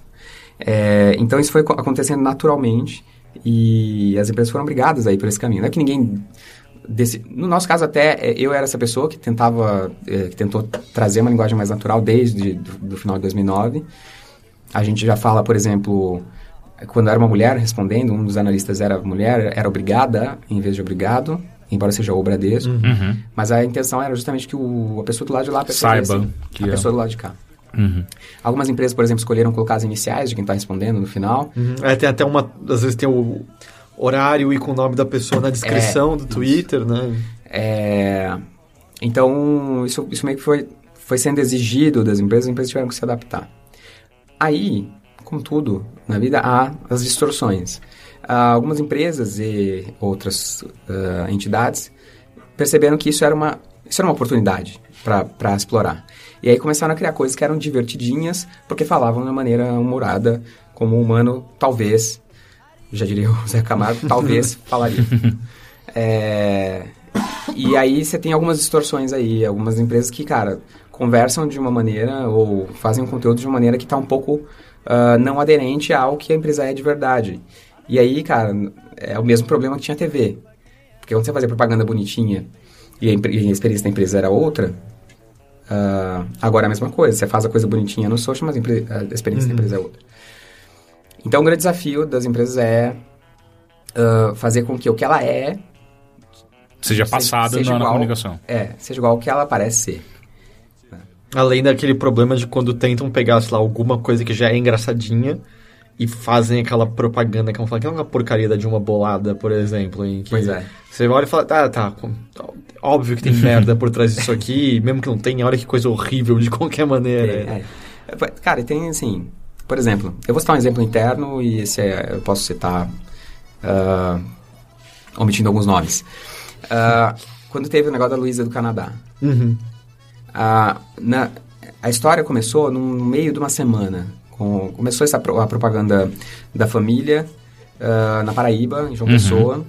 E aí a galera de lá começou a falar, cara, menos ali, que, coisa, que é, era uma, uma coisa um pouco pedante ele dizer menos Luísa que tá no Canadá. Completamente desnecessária, É, né? Muito Só pra dizer, olha, minha família é tão tradicional e, E rica. e rica e bonita que a minha filha está estudando no Canadá. Era mais ou menos isso. É, e aí a galera começou a, a brincar com isso. Esse era o, isso foi o que pegou as pessoas no, no social. Nesse dia, é, essa conversa começou a, a, a ser o viral do, do dia. Cara, a gente pegou essa, essa, essa conversa nesse momento. A Tabata, que o Caio conhece, Uhum. é, pegou a, conversa nesse dia e falou, cara, vamos falar do, do, Money Card, o cartão que tá fora, que até a Luísa pode usar. e aí, na, na hora que a conversa tava quente, a gente usou. Beleza. Aí isso era tipo uma quinta-feira, sei lá. É, na, no, no sábado, é, o Lenine faz um show em- na Paraíba, que tava lotado. E no meio do show ele para e fala: Porque eu tô adorando que vocês estão aqui. E que tá, pô, parece que tá a Paraíba inteira aqui, menos Luísa. Que Ainda tinha graça. No show ali fazia todo sentido. Aí na segunda, jornal hoje. Sim, é, que foi quando os jornais pegaram. E aí você fica. Ah, só faltou os, os- os jornais pegarem Uni- Unicim, né? É, a- foi a última coisa que faltou acontecer Que é sempre, tipo, como já representando o jornal, chega, tipo, atrasado. Não é o, ime- o imediato, É, é, sabe? é, É, é. o- é a grande, o Exato. maior problema Cara, do- essa- da mídia tradicional. Exato, é um exemplar. e- exemplar. e foi, foi engraçado porque você falou, teve jornal hoje, a gente teve outros jornais né, que foram falar da Luísa, e aí finalizou com o Nascimento criticando. Nossa, Já horrível. fomos mais inteligentes. Exato. E assim, enquanto os jornais erraram a marca com tudo, o Nascimento foi pro outro canto possível. Tipo, calma, cara, calma. E aí acontece no meio, Luísa começa a tocar de DJ. Ah, é? É, ela veio pra balada, foi paga pra, pra ir pra balada dos era atacados toda de... recatadinha e meio fechadinha. Ela era super tímida. A família, super tímida. É, até ela você balança na frente dela um cheque de 10 mil reais pra você tocar 10 minutos no... no, no- Cara, mas, cê- não sei se você lembra, mas a Vivo contratou, Olha... fez um comercial com o pai dela. Ah, é? Sim, e, e Ah, não, é o Para a Sua Alegria. Que é... teve Não, também. Não. Pa- Não, o- Ah, outra, tá, outra tá, coisa, tá. o Para a Ah, Sua sim. Alegria... Para a nossa. Para a nossa alegria, ele também é do CCAA. Ele não tá se excluindo da alegria dela. Para a sua, não para a minha. É, da CCAA, não sei, que é, é- é- que é o, o moleque e a... Como é que chama aquela atriz? A Jennifer Lopes, né? É, é. Caralho, sério que eles misturaram? Sim. Sim. Nossa, eu, eu tinha... vergonha. Assim, a, o comportamento... Não, é, é Jessica Alba. Não é? Jessica Alba. Jessica Alba. O compartimento do meu cérebro que uma vez guardou para a nossa alegria tinha excluído tudo e voltou agora. É, é, Ele, ele chegou a aparecer, claro que... Não, veio, que- veio na, na, na, na, na Ana Maria Braga. Não, não, não, você não sabe. Eu acho que cerca de oito meses depois apareceu uma história da Turma da Mônica em que o rolo está vendo, mexendo no emulador, ele está vendo o vídeo para nossa alegria. Ai, cara. Então se você acha que a mídia tradicional é atrasada... Você não conhece as empresas Maurício, Maurício de Souza. Produções, rapaz. E de- talvez nesse momento esteja sa- saindo esse gibi na China, né? É, Com alguma certeza. coisa assim. Não, não, não. A gente já desmentiu aqui que esses, esses gibis não existem em outros países além do Brasil. Ah, é? Isso é puro marketing e invenção do Maurício de A Souza. gente, o Henrique É, tá falando, eu Henrique não sei. Puto falando Não, sobre eu, mais conheço, eu conheço pessoas que já trabalharam no Maurício de Souza. E Ué, eu conheço também. Eu não. E são as mesmas pessoas agora? Eu, Isso é um problema. eu, eu, posso falar omiti outro. O... Mas, mas não tem os 81 países? Tipo... Não, não tem, não tem. Isso, é na- isso é o que o Maurício de Souza fez todo mundo acreditar. Não tem, não tem A farsa do Maurício de. Souza. Não Assim, tem não nem é- de onde é isso. E não é, não é o gibi, né, cara? É a Bíblia. Só- Mas aí, só terminando a história, o... nesse dia do Jornal Nacional, à tarde, ah, me liga um cara que é... Como eu vou falar isso sem, sem identificar? Mas o cara era responsável por um determinado produto do banco. E aí falou assim, cara, a gente tem que fazer... É um cara de alta patente. Uhum. É, a gente tem que fazer alguma coisa da, da, da Luísa aí. Tá pegando esse negócio da, da Luísa na internet aí? A gente já fez. Aí eu falei, não, então, não tá mais, né? Já foi, foi pra TV já, não tá mais. Tipo, como explicar? Não faz nenhuma semana, tá muito velho já. Tá muito bem. Aí, não, não, não, porque o, o, o, banco patroc... é, financiou o prédio que o cara tá vendendo. Porque a propaganda era uma propaganda de um prédio né, Aham. que ele tava vendendo. E eu falei, tá, cara, não tem aderência nenhuma com nada, assim, não, não dá pra fazer isso. Sendo que vocês já tinham feito algo. É, né? mas assim, era outro produto e, e no timing certo, né? E aí, é, eu falei, cara, não, não vai, não vai, não, não, não dá, não, não dá pra fazer, não dá pra virar isso, virar um conteúdo. Não, vai sim, peraí. Aí o cara ligou pro meu chefe, na época, Puta que e pariu. falou, tem, precisa fazer. Aí o meu chefe me chamou na sala. Aí eu fui lá, sentei na sala do chefe. E aí o chefe falou assim, então, fulano pediu aí pra fazer. Aí eu falei, então, fu- uh, chefe, é... Ok? Todo mundo procurando o organograma do Bradesco agora. não, não, não dá por causa disso, disso e disso. E a gente tem um. eu sempre digo isso nos eventos, que a gente tem uma sorte muito grande de ter. uh, eu tenho uma sorte muito grande de ter tido bons sponsors, sabe? É, então, gente que entendeu muito bem o que é esse trabalho e conseguiu defender, gente de alta patente também, que conseguiu defender esse trabalho. É, consegue defender até hoje o trabalho de maneira muito eficiente. Ele entendeu e compreendeu, ligou pro cara e falou assim: "Olha, realmente não dá. Então, tem, tem muito disso, sabe? De, de querer ir na carona de uma coisa que, cara, tá, não, Não, tem aderência com a marca. E total deve aprender que provavelmente esse que te ligou lá de cima é um cara muito menos ligado à internet, Sim, tá. que viu no jornal hoje e falou: a garotada tá pirando nisso É. aqui, vamos atrás. Quando. Rapaz, quando chegou no jornal hoje, a garotada já tava berrando Não, chegou na. TV, é, é, é, tipo, já, já é motivo de... É tipo, a primeira TV mostrando que ela é atrasada como sempre, e tipo, já vira deboche, sabe? Tipo, ah, que imbecil. A única Então- maneira que tem a TV hoje em dia. É igual, é igual. Você lembra da, daquela matéria ridícula do, do SBT Repórter do Labirinto? Do jogo do- do Labirinto do Terror. Era incrível essa matéria. Que, assim, era uma, uma matéria super de- tendenciosa. Assim, tipo, de um jogo que já tinha sido lançado há uns dois anos, três eu acho que anos. você tá sendo generoso É, com isso. Eu é, acho é um que tinha jogo quase uma década que a gente Aquele já jogo tinha era sido- muito velho, era tipo começo da, da internet, e daí de repente aparece uma matéria do SBT Repórter. Porque o jogo que tá é, tipo, tirando o sono das crianças. crianças. E- e Ah, daí- que dava susto! É, ah, sim. puta, É daí ele tava sim. fazendo labirinto e aparece lá a cara É. da garota exorcista. É, do nada. é, Daí, tipo, a melhor, a melhor parte dessa matéria é de duas crianças que pararam, que, eh, que tiveram que ir consultar psicólogo porque, porque elas não conseguiam mais dormir. E, tipo, a, a- e o depoimento delas e a, a, a repórter forçando a garota a, faz, a, tipo, associar aquilo com... Você não consegue mais dormir por causa disso, né? É, é um Tipo, absurdo. botando a, pe- a resposta na, na boca da, da criança. É, foi, foi incrível. Eu acho assim, hoje em dia a TV, ela consegue fazer... O único momento onde ela acerta é quando ela cria. Ela não consegue mais replicar. Uhum. Tipo, de longe, assim. Nem, nem em rádio consegue, né? Então é, fica muito É. difícil. A não ser a Eliana que passa os vídeos do, Sim. do, do- do YouTube. Sim, né? sim, sim. E depois chama os, os Chama os personagens youtubers, né? pro, pro, Pro- programa dela. Como é Halloween rola, né? Não, Isso? não, não. Tem o. Acho que, sei lá, coisas da internet. Alguma coisa da, inter Mas é internet. porque ela tem, ela tem internet. dialogado, pelo menos, eu não sei se ainda tá rolando, mas ela dialogou bem com a internet no programa de encontros, porque ela começou a chamar otakus pra. Hum. Tipo, veio uma garota que por um acaso era otaka e foi engraçada. Não, não tá certo isso? É, Eu não faço ideia, mas espero que sim. Ela deve ser Se tá errado, eu não quero estar e, certo. cara, a, a merda que era, era que claramente as A pessoas. Dilma seria Otaka. Não, eu- É, a merda é que assim, a, o programa estava claramente não rindo com a garota, estava rindo da garota. E a garota era carismática, era simpática. A gente conhece ela. ela. te- Conhecem? É a Haru. Eu não conheço. Ela gravou com o Nigel. Ah, é? Não, não O, aquela porra, aquele programa do Nigel que nunca foi pra frente do Jaspion brasileiro. Leite Nigel? Ah, o... O Jaspion brasileiro. Enfim, eu não conheço a garota, mas o, o fato é, ela tem um gosto que é animes e a, a meio que ela tá inserida numa cultura. Ela tinha trejeitos que eram claramente inspirados, mas foda-se, ela gostava disso. E eles Só que o programa. debochavam. Aí que tá, debochava sem debochar na cara, sabe? Então é, virava meio que um negócio que o programa tava rindo, mas eu acho que ela voltou outras vezes e eles começaram a puxar mais isso, porque eles viram que as pessoas estavam vendo os vídeos no YouTube depois, compartilhando, e começou a vir justamente mais pessoas que se interessavam por anime. E tinha algumas É, coisas que eram tinha- forçadas, porque eu lembro de algum vídeo de uma das garotas explicando por que que não deu certo. E a explicação era, ah, é porque o clã do vampiro dele era Malcave e eu Ah, sou lembro E aí, mas claramente isso foi é, combinado pra dizer isso, isso não é real. Ah, meu Deus. Mas era a mesma coisa, ela, ela viu, sabe, a internet abraçando algo peculiar que tinha ocorrido no, no programa e abraçou e foi em frente até, sei lá, se queimou, se acabou depois. Eu não- o programa existe ainda? Não sei. sei. é, não sei. A Helena tá no SBT ainda. Não, faz, saiu faz tempo. Ela tá na Record faz muito tempo. Ah, é, não, então o programa não. acabou. É, não é? Eu não sei de mais nada. Eu não- É. não assisto TV. Não, a Helena não saiu da Ó, Record. ó, pra ir pra a SBT. Angélica tá na Globo. Eu sei disso. Não, isso sim. Mas E a ele- Xuxa tá na Record. Viu? Tá tudo. Cara, eu acho que, eu acho que Ele tá na manchete. Eu acho que Sei ele lá. tá na, na TV Tupi, né? Não, ela tá, eu acho que ela tá no SBT ainda. Sei acho lá, que sim. cara. Eu acho que ela não faço a voltou menor pra. ideia. Porque Record era quando ela fazia com o Chiquinho e passava Pokémon. É, não, sim, ela tá no Ih, mas essa galera, ela vai. Ela fica pulando entre SBT e, e Record, às vezes Band. Às vezes L, né? Na, na TV. É.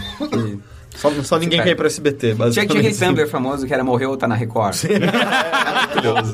Grande Tumblr. Agora, uma coisa que eu quero saber é. Você tá, tá, tá numa área dentro de um banco que é uma. que- se existe uma instituição mais tradicional no mundo do que o banco, eu não conheço. A igreja. Sim! Obrigado. Mas eu acho que não. Acho que banco também consegue ser tanto quanto, né? Já tentou tirar dinheiro com o Papa? Bosta. É, é mais burocrático. É mesmo burocrático. É, mas enfim. Você pensou casar? É, é, é, tem razão.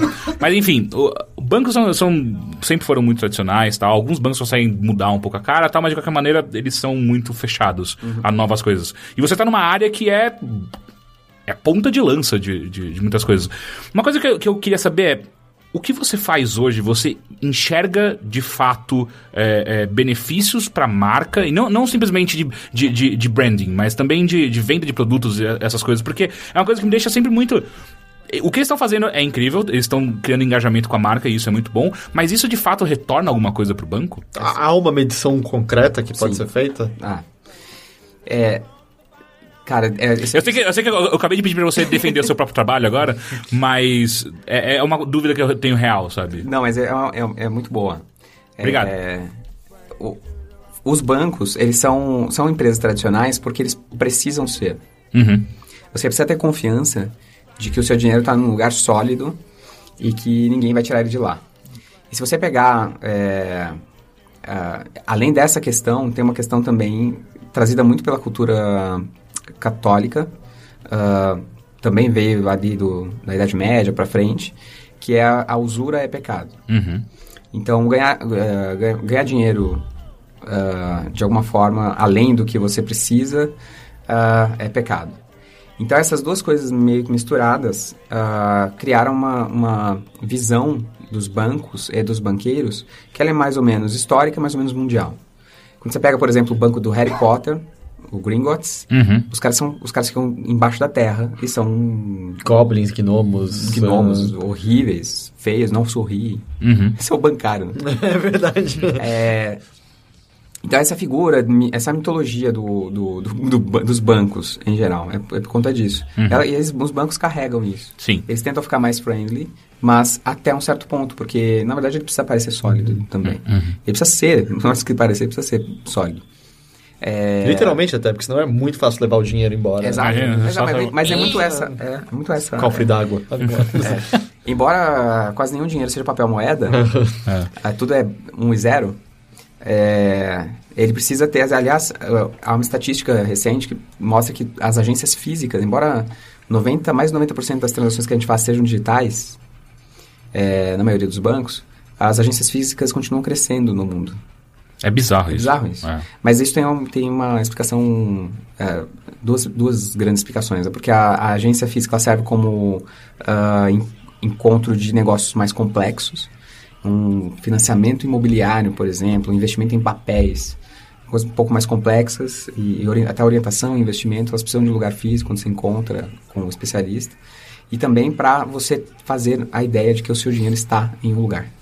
Uhum. É necessário, né? Você tem que sentir. Senão, é, senão parece Porque, que não. na verdade, não tá. É, não, Ele- eu sei. É um ele- absurdo. Ele é informação. Né? É, Ou seja, dinheiro é ilusão. e dinheiro, Eu eu estraguei tudo. Como é que é aquela música? dinheiro na mão é vendaval. Obrigado, Esse- obrigado, obrigado. eco, Eu, eu eco. precisava dessa música agora.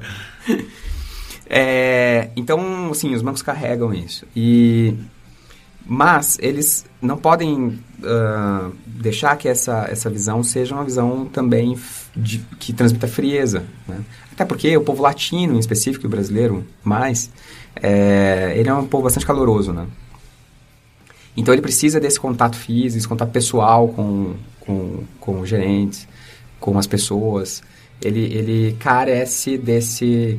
ah, eu- os canais digitais dos bancos em geral, ah, sobretudo telefone, ah, ah, é, é muito difícil fazer o, o usuário brasileiro usar URA. Ura? O que, que é que é Ura? Ura? URA é a unidade de resposta audível. O que, que é isso? É a, a senhorinha, a, a- vozinha que Digite atende. um para, não sei o que. que- Ah, é? É.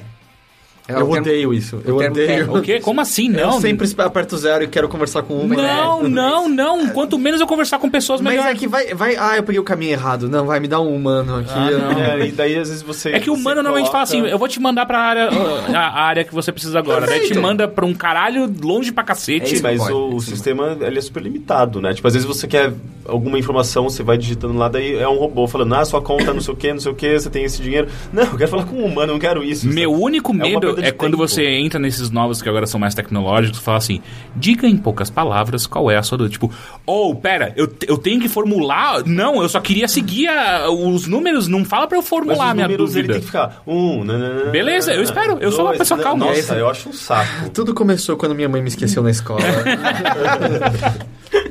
Mas, cara, você vê aqui, ó, três visões aqui, três visões mais ou menos diferentes.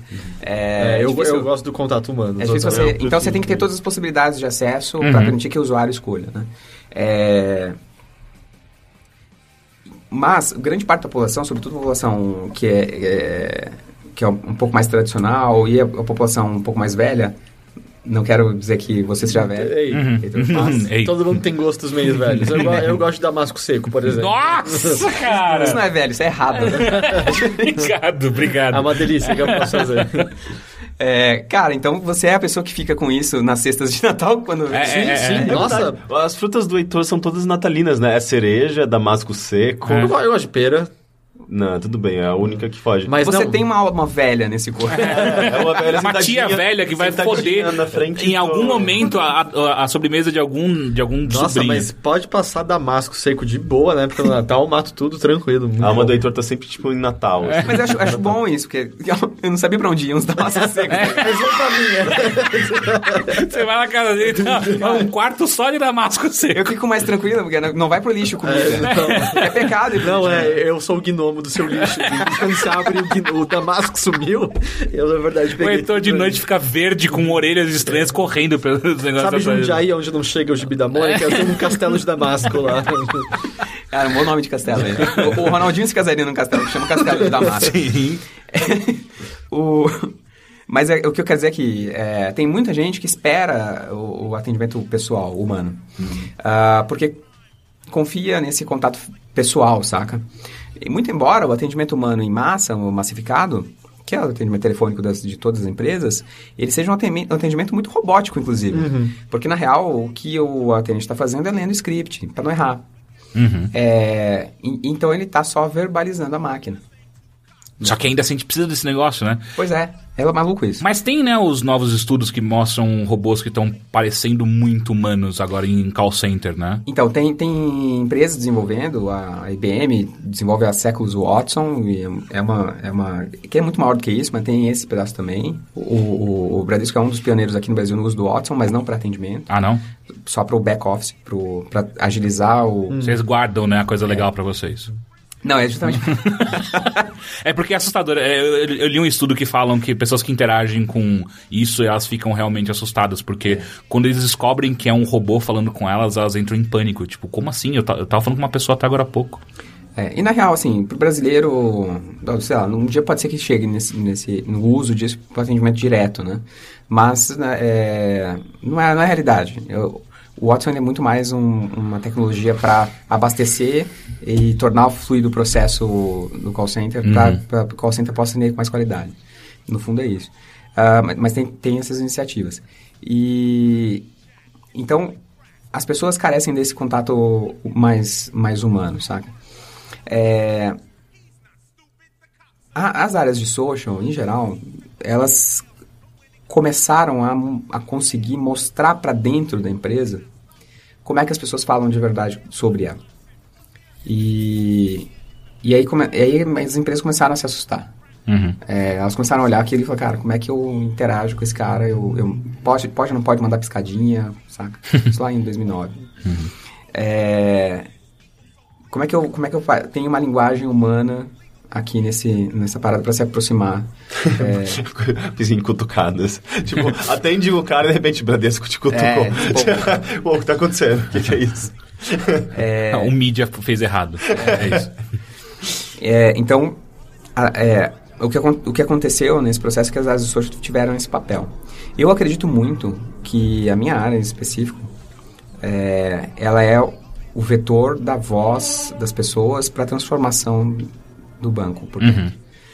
Então, a gente se esforça muito em é, mapear tudo que as pessoas falam. Obviamente, nosso esforço está voltado para interpretação. Ah, toda interação que a gente faz é humana, né? não tem script. Ah, então, interpretação e interação eficiente, rápida, no tempo da, da rede. Isso quer dizer conseguir falar com a maior parte das pessoas em 5 minutos. É, é um desafio. Caralho. 24 horas por dia. São quantas pessoas na São equipe?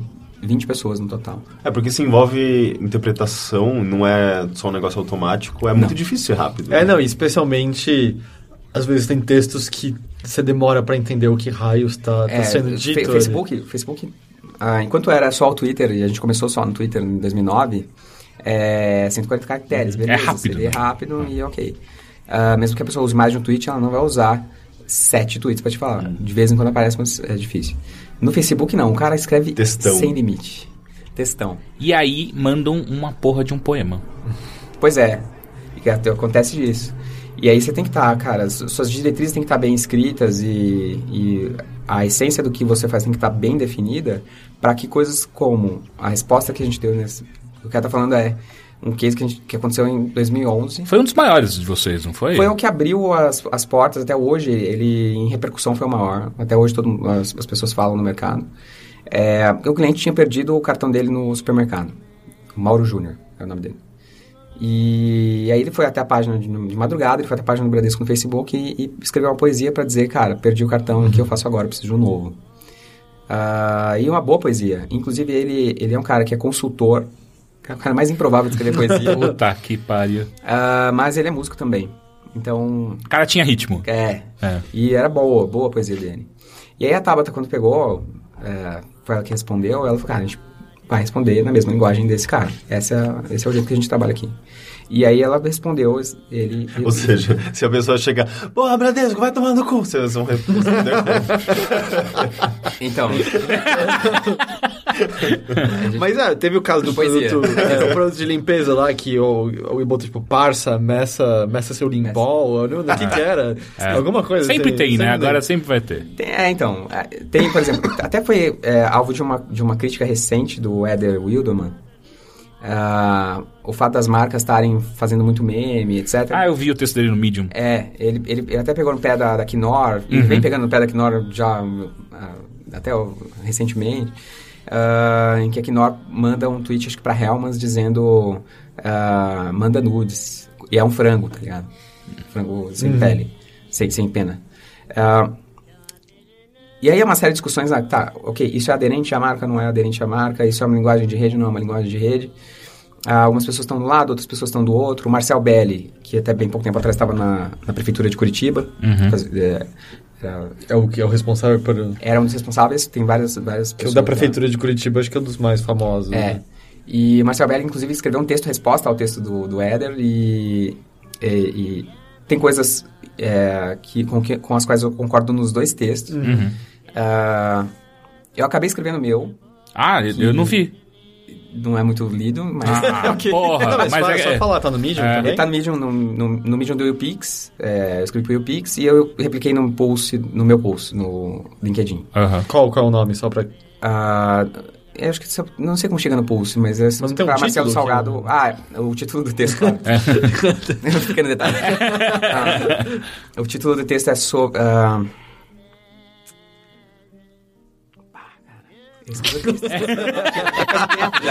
Acontece. Eu quero lembrar o nome inteiro dele. Eu, é... eu não sei, eu acho que no título dos meus textos também. Pois é, então. Ah, não, mas depende. Tipo, quando eu escrevi o meu pro YouPix... Cara, tá aqui, o cara acabou de, de, dar like. É sobre nudes, redes sociais e o final de Lost. Ah, então, legal. Okay, se procurarem sobre Ah, eu vi, eu vi isso. Não sabia que era você que tinha escrito quando a Bia, a Bia Granja retweetou. É, porque foi, eu escrevi pro YouPix, então, na verdade. Sobre, se procurarem sobre nudes, redes sociais e Lost, Marcelo Salgado deve dar Vai pra achar. achar. É. é. Porque, qual que é o lance? O, o que o Eder tá dizendo é que Cara, tem que parar com essa frescurada toda. Eu tô só replicando o conceito grossamente. Uhum. É, replicando o conceito. Tem que parar com essa, com, essa, com essa frescura de linguagem humana, que não existe linguagem humana para marca, o que a marca quer é vender. E se não vende mais, essa não é uma estratégia que deva ser levada à frente por profissionais de, de publicidade. É isso que ele diz. É, se não servir para a construção da marca dentro da essência dela e uh, vender mais, não serve é só firula. Uh, e isso não é aderente. É, é, isso que ele diz. O Marcel diz, cara, é, o mundo mudou. É, o jeito que se faz comunicação e o jeito que se conecta com as pessoas hoje é diferente.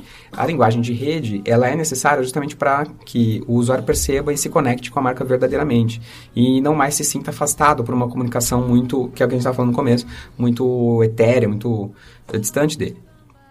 Uh, então, quando as marcas ou prefeituras, ou enfim, qualquer uh, órgão, qualquer entidade, uh, fala de maneira memética, ele está, na verdade, se aproximando das pessoas para estabelecer um vínculo que é mais duradouro do que o, o, o de antes. É, essa é a mensagem que está no texto dos dois. Os dois parecem corretos. Uhum. É, acho que a situação é a situação, me parece. É, o que, o que eu acho é que é, não tem, não tem a, uma fórmula correta. É, quando um banco vai e responde em poesia para um cliente, isso, se você fizer só essa leitura, não é aderente. Não é, não é o papel de um banco falar, escrever em poesia. A comunicação uh, institucional desse banco não escreve em poesia. Não é a essência dele. O tá banco não é banco não é. poeta. É. Exato.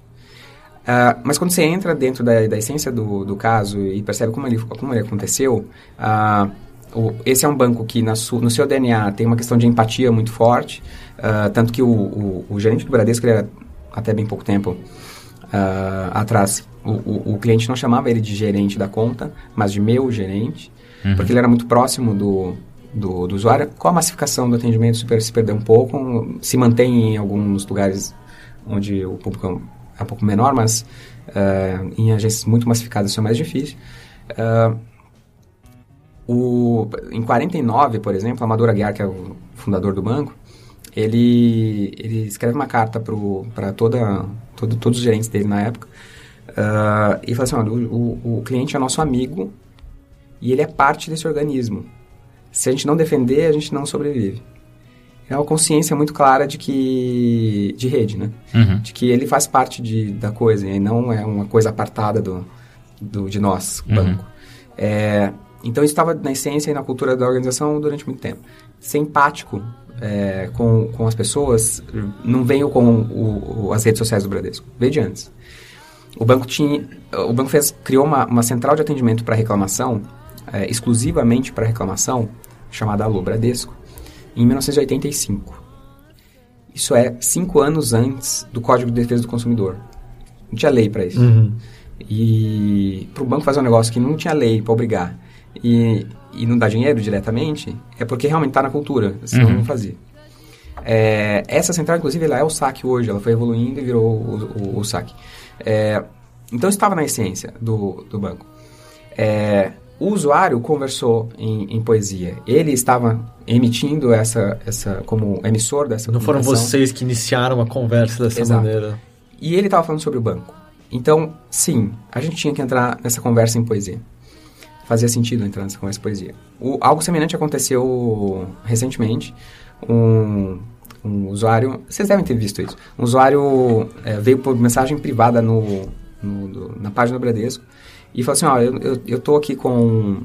Cara, eu tenho que ler esse texto pra vocês. É um texto meio nerd, não é? É, eu sei gamer, é. inclusive. Do Dota. Do Dota. É- Exato. Sim. Ah, eu não sim. vi isso, Quem não. respondeu? Manja muito. Pois é. pois é. Sério? É, impressionante. Você era um consultor ou é alguém, alguém que... Não, alguém lá de dentro. Alguém, com alguém certeza. parafrase, para, parafraseia, porque... eu- Puta, não, o cara Ah, falou, ah, eu tô, eu tô no, no, no bottom line aqui com o meu crédito, não sei o quê, usando todos os termos necessários pra você falar uma, uma conversa de um MOBA, ele usou tudo e a resposta do Bradesco foi à altura. Falei, não, você vai ter que usar agora, comprar uma, uma armadura X pra você conta, enfim. Aí ele vai Era achar o isso. texto. E na real, é, o que ele veio, ele, ele tá dentro do jogo. É, claro que ele tá brincando. Ele tá fazendo uma brincadeira. Mas ele tava dentro de um jogo e ele queria uma decisão financeira. Ele comprava um item que, ia, que em grupo ia ajudar ele, talvez ele tivesse uma recompensa maior no jogo, ou ele comprava um item para se salvar se desse merda. Ele estava indeciso em- entre esses dois e ele falou: já que vocês entendem de dinheiro, de, de gastar dinheiro direito, Uhum. como é que eu, o que, que eu faço? A Vanessa Isoton, que é a pessoa que respondeu, a ana- analista da nossa equipe, ela falou: cara, eu tenho que responder empaticamente Uhum. é, é, esse, esse usuário. Ela tinha algum conhecimento, não todo, então ela chamou um amigo dela que também trabalha no banco, que é o Felipe Quadra, e aí os dois montaram a resposta. Que foda. É, eu, acho isso muito foda. Porque quando apareceu a primeira vez, eu achei, eu sinceramente achei que não era real. Eu achei que era tipo, ah não, alguém criou, é, alguém fez uma montagem, alguém fez alguma coisa, mas é muito legal saber que foi real. Porque é realmente impressionante o jeito que foi feito. E aí, é, tudo em box, né? Só, só a gente e o cara tava vendo. O cara coisa. que tirou o print. É. em- E aí ele tirou o print e botou, começou a botar em tudo quanto é blog e... É claro, porque quando o cara acontece isso, o cara sente uma empatia completa. Tipo, Total. o banco conhece o jogo que eu tô jogando. É. E isso é uma coisa que deve ser incrível. Assim, a minha melhor experiência que eu já tive com essas coisas foi com a Blizzard. Eu tive. Eu tinha, eu tinha que. ah, Sei lá, eu, eu não uso o tempo inteiro ah, as contas da Blizzard e eu tive que, que resetar a senha e tal. E aí eu entrei em contato com o cara do- diretamente no chat online e tal pra gente fazer. re- é, re- resgatar minha senha. E eu não lembrava de nada, não lembrava qual- em qual e-mail que tava, não lembrava em qual, qual era o começo da senha. O meu cartão de crédito que eu tinha, ele já tinha sido trocado, então eu não tinha mais tinha números. nenhum eu não tinha nada, zero. E aí o cara começou a fazer perguntas, a gente começou a responder e tal. E o cara muito de boa, sabe? Tipo, conversando numa boa. E aí, de repente, foi muito assim, ele pediu um outro dado que era, sei lá, sua, sua data de nascimento. Aí eu botei minha data de nascimento, ele, clica nesse link aqui. Aí eu cliquei, apareceu um GIF que era do Shia LaBeouf, que ele fala, es mágica. E aí eu cliquei, apareceu, es mágica, ele pode entrar na sua conta agora. Eu, "Ah, caralho, esse cara é muito foda. Eu falei, "Ma- é sério, eu mandei muito obrigado, foi o melhor atendimento que eu já tive na minha vida. Aí ele clica aqui de novo, aí eu cliquei, daí então, cara, muito obrigado, muito obrigado. e aí foi isso, eu falei, caralho, isso, isso é muito bom, porque faz muito bem pra marca no final. Mas é, é- é que, na verdade, a minha dúvida, assim, eu tenho certeza que o, o branding é incrível, é, é perfeito. É, você, tá- você não tem impressão que aí parece que algumas tentam fazer isso e, Então, e aí, vão... É. aí é que o Eden ganha razão. Porque algumas marcas tentam fazer isso inadvertidamente, saca? Sem estar aderente ao que ela é. verdade. e, e, né, a, a conversa não foi iniciada. Eu acho que recentemente anunciaram o remake do Final Fantasy VII na E3. E aí, imediatamente, a página do Quat botou uma foto de um, é, um- uma foto de uma garrafa de Quat com a espada do Cloud Strife só escrito Quat Strife. o que tá acontecendo aqui? sacando? É tipo, o social media gosta É, muito de Final muito. Fantasy, ele queria Tinha Photoshop enfiar, aberto é, ele ali. queria enfiar de alguma Mas maneira. é, tipo, o que, que- E quem nunca jogou Final Fantasy, é, tipo, abre a página do Quat. Quat Strife? O que tá acontecendo aqui? É o novo Quat. É o novo. E o Quat vem com uma espada agora? Eu não É o- tô é o entendendo. Quat nada. alemão, né, cara? É, é, tá tudo errado É, aqui. e, e eu acho que tem a- a- acaba sendo quase prejudicial, né? Porque, tipo, muita gente vai olhar e falar, que bosta, É. sabe? Tipo, que piada mais infame. É, eu não sei, tipo, eu tenho essa, essa, esse costume, tipo, de não aceitar com muita facilidade essas piadinhas, sabe? Tipo, É, assim, desde 2011, me parece, desde 2011, 2012 por aí, me parece que as marcas começaram a aderir mais a isso e inevitavelmente começaram a errar mais do que acertam. Porque antes, quando elas tentavam menos, era mais fácil você acertar. É muita forçação de Agora, hoje em dia, tipo, para, cara, dá um tempo. E aí é onde eu, eu concordo total com o texto do Eder. É.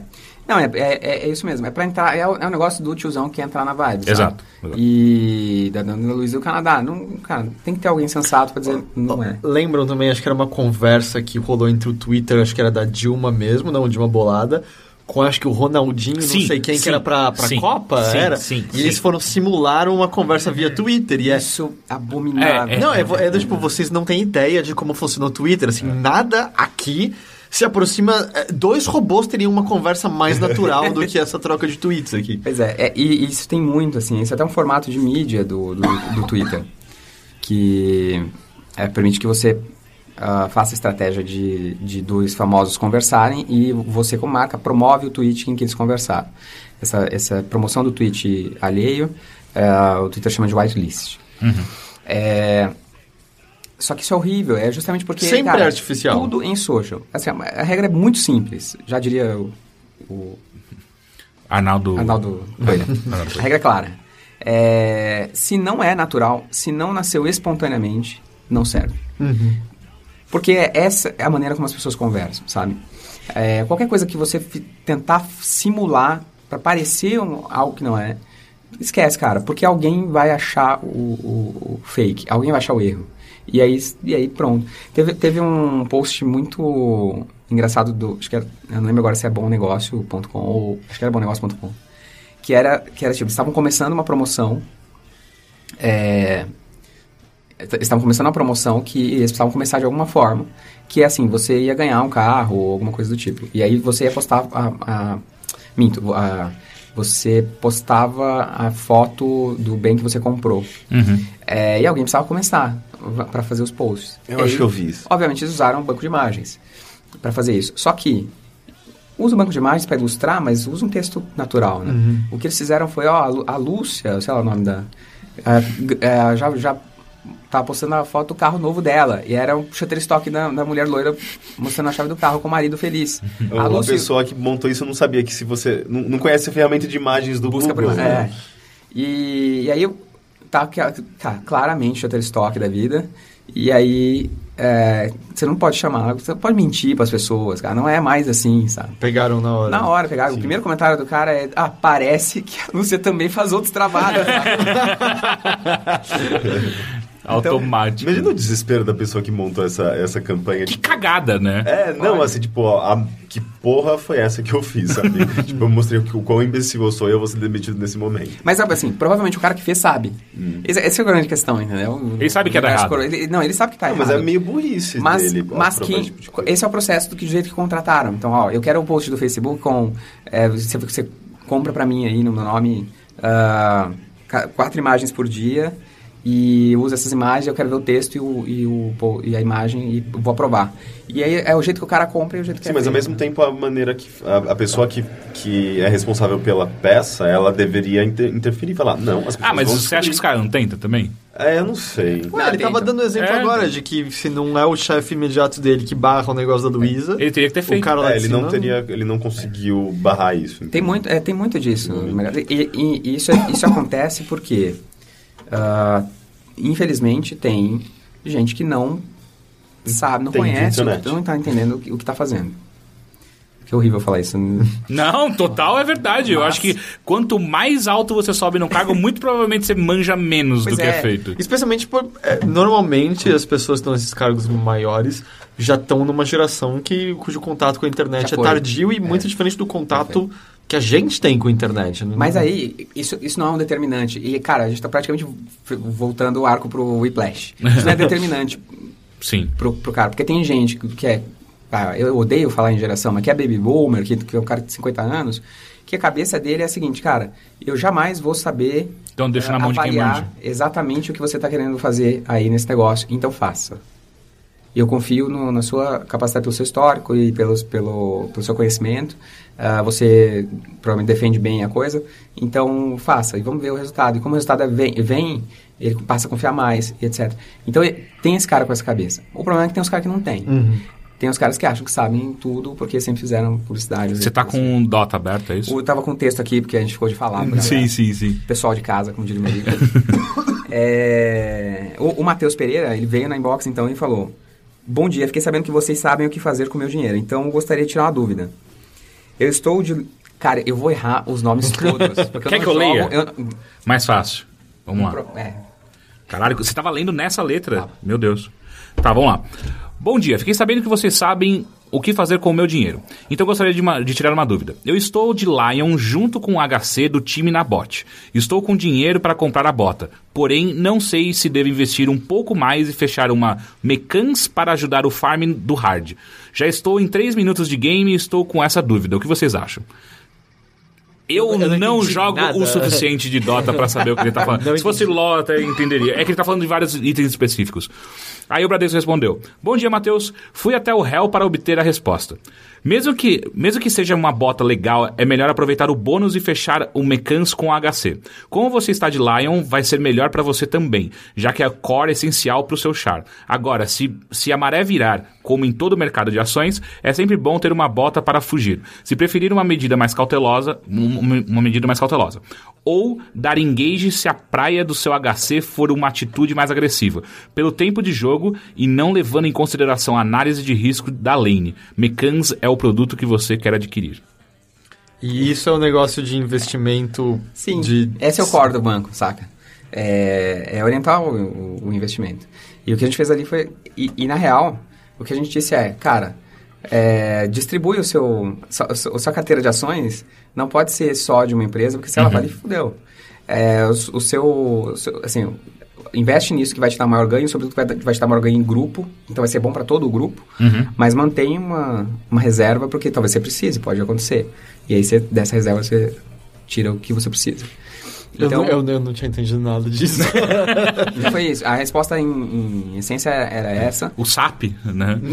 O SAP dessa Na resposta. linguagem que... Então, faz, faz sentido para o banco escrever isso. É, e, e aí, obviamente, que a gente, a gente sabia que o Matheus ia printar. Ele estava esperando é, uma resposta... Vocês sabem, né? Vocês sabem o que vocês estão falando, às vezes, tipo, isso aí que vai, vai, vai vai dar muito certo. Tipo, só deixa ele fazer o que, ele, É. o que Deus quer que ele faça agora, né? Então ele levou. Aconteceu um caso um pouquinho, não, não, não tão parecido, mas ah, a gente fez um post quando estreou o último Cavaleiro, o último filme dos Cavaleiros do Zodíaco. é, a gente tem uma, uma série de posts que brinca com estreias de cinema. Porque o Bradesco tem uma parceria com o Cinemark e se você tem um cartão de crédito Bradesco, você paga metade, mesmo não sendo estudante. É, fiz, acabei de fazer um merchan. Cara, eu Pode não posso pagar falar, agora. é que você tem que contar a porra da história. Não tem o que eu fazer a respeito. Mas ok. É, e aí a gente tem esse, esse pilar de conteúdo e, e, e aí a gente fez o post do Cavaleiro do Zodíaco, que era o relógio das 12 casas. É, e aí tinha lá uma A, B ou C, salvar Atena, não sei, e 50% de desconto no Cinemark. A gente sempre, usa, a gente entra no tema do, do filme pra, pra entrar na conversa, que vai ser uma conversa do dia, porque é uma estreia legal, importante. E aí, cara, a gente segmentou esse post pra galera que é fã e, e não é uma galera tão jovem, é, é, é eu, sou eu, 35 anos. Acho que a gente, a gente viu na manchete quando criança. Exato. né? Então é um público bem grande. É, e aí, cara, esse post foi um dos de maior engajamento em 2014, assim. É, todo mundo ficou maluco, cara. Primeira vez que uma marca vem e fala de, de Cavaleiro do Zodíaco com ah, conhec- conhecimento da Propriedade, da saga, da- propriedade. E aí um cara ficou tão maluco é, que ele mandou, ele desenhou, ele é ilustrador, e ele desenhou uma armadura de ouro com o logo do Bradesco. Caralho. E aí ele mandou pra gente, falou assim, ó, pra vocês aí. Aí a gente falou, cara, que o cara gastou um tempo aqui, fez, e é bonito, e parece que é o desenho mesmo, que é o, o, o anime. É, cara, a gente precisa fazer alguma coisa, vamos, o que a gente vai fazer? Aí a primeira coisa que a gente fez foi, cara, a gente imprimiu um papel foto, e pôs na, no, no porta-retrato, tirou uma foto da equipe com a foto, com hora. o, o desenho. E mandou pra ele pro inbox também. É, mas a gente não tava contente, a gente queria fazer mais alguma coisa. Aí a Vanessa Zoton, que é a mesma que respondeu aqui o, o Do Dota. ela é também uma desenhista ilustradora. E ela pegou e, e pegou uma foto de, de avatar dele no Facebook é, e desenhou a armadura de ouro em cima. O maluco ficou doido. E mandamos pra ele. Cara, assim, ele, ele postou em todos os grupos de, de anime de, e de Cavaleiros do Zodíaco possíveis do, do, do Facebook. Ele postou no blog dele, tinha um blog, tem um blog. É, isso foi parar também em outros lugares, assim, Ou seja, vocês ganharam uma publicidade enorme de graça, porque basicamente. conectou com o cara, entendeu? Porque teve empatia com, com ele e fazia sentido fazer esse, esse- essa ação. Teve uma vez uma, uma, uma cliente que ela estava em... Ela estava tendo problemas com outro banco que ela tinha. E, e aí ela veio por inbox também dizer, ó, cara, eu tô quase fa- desfazendo o meu casamento com outro banco. Eu quero um relacionamento mais duradouro e mais sério. Ah, eu, eu acho que eu lembro disso. Um banco, e eu queria que fosse vocês. E aí a gente respondeu com o, o link 237, que é o robozinho, falando, cara, é, queríamos ter um relacionamento com você e tal. Tudo por inbox, não, mesma coisa. Printou, postou fora. Então a gente, quase todo dia tem casos semelhantes assim. A gente sabe que muito provavelmente a pessoa vai printar e vai levar pra fora. Uhum. É, mas de verdade o que importa pra gente, assim como no caso da poesia em 2011, é a conexão que a gente gerou com essa pessoa. A, a conexão que eu gerei com esse cara, ela tende a ser mais duradoura do que qualquer outra conexão que ele estabelece com, com a marca. E aí, é, esse cara fica mais fiel, ele fica mais tempo e, portanto, o- a rentabilidade dele aumenta. Desde, desde também o serviço corresponda ao que ele espera da marca. né? Isso, isso é uma coisa, isso bem lembrado. Porque é tipo, o serviço muito- tem que estar no mesmo nível da, da, da comunicação com o cliente. E- exato. Isso, é- isso é a coisa é, que é o, o- o que... A minha, a minha crítica em relação a, essa, a, a esse oba-oba de, de usar a lingua- linguagem de qualquer jeito. Se ela não reflete, de fato, o que é a essência da marca, e se a marca não, não gera uma experiência para ele ah, que, que corresponda a isso, então, cara, é só firula, não faz muito sentido.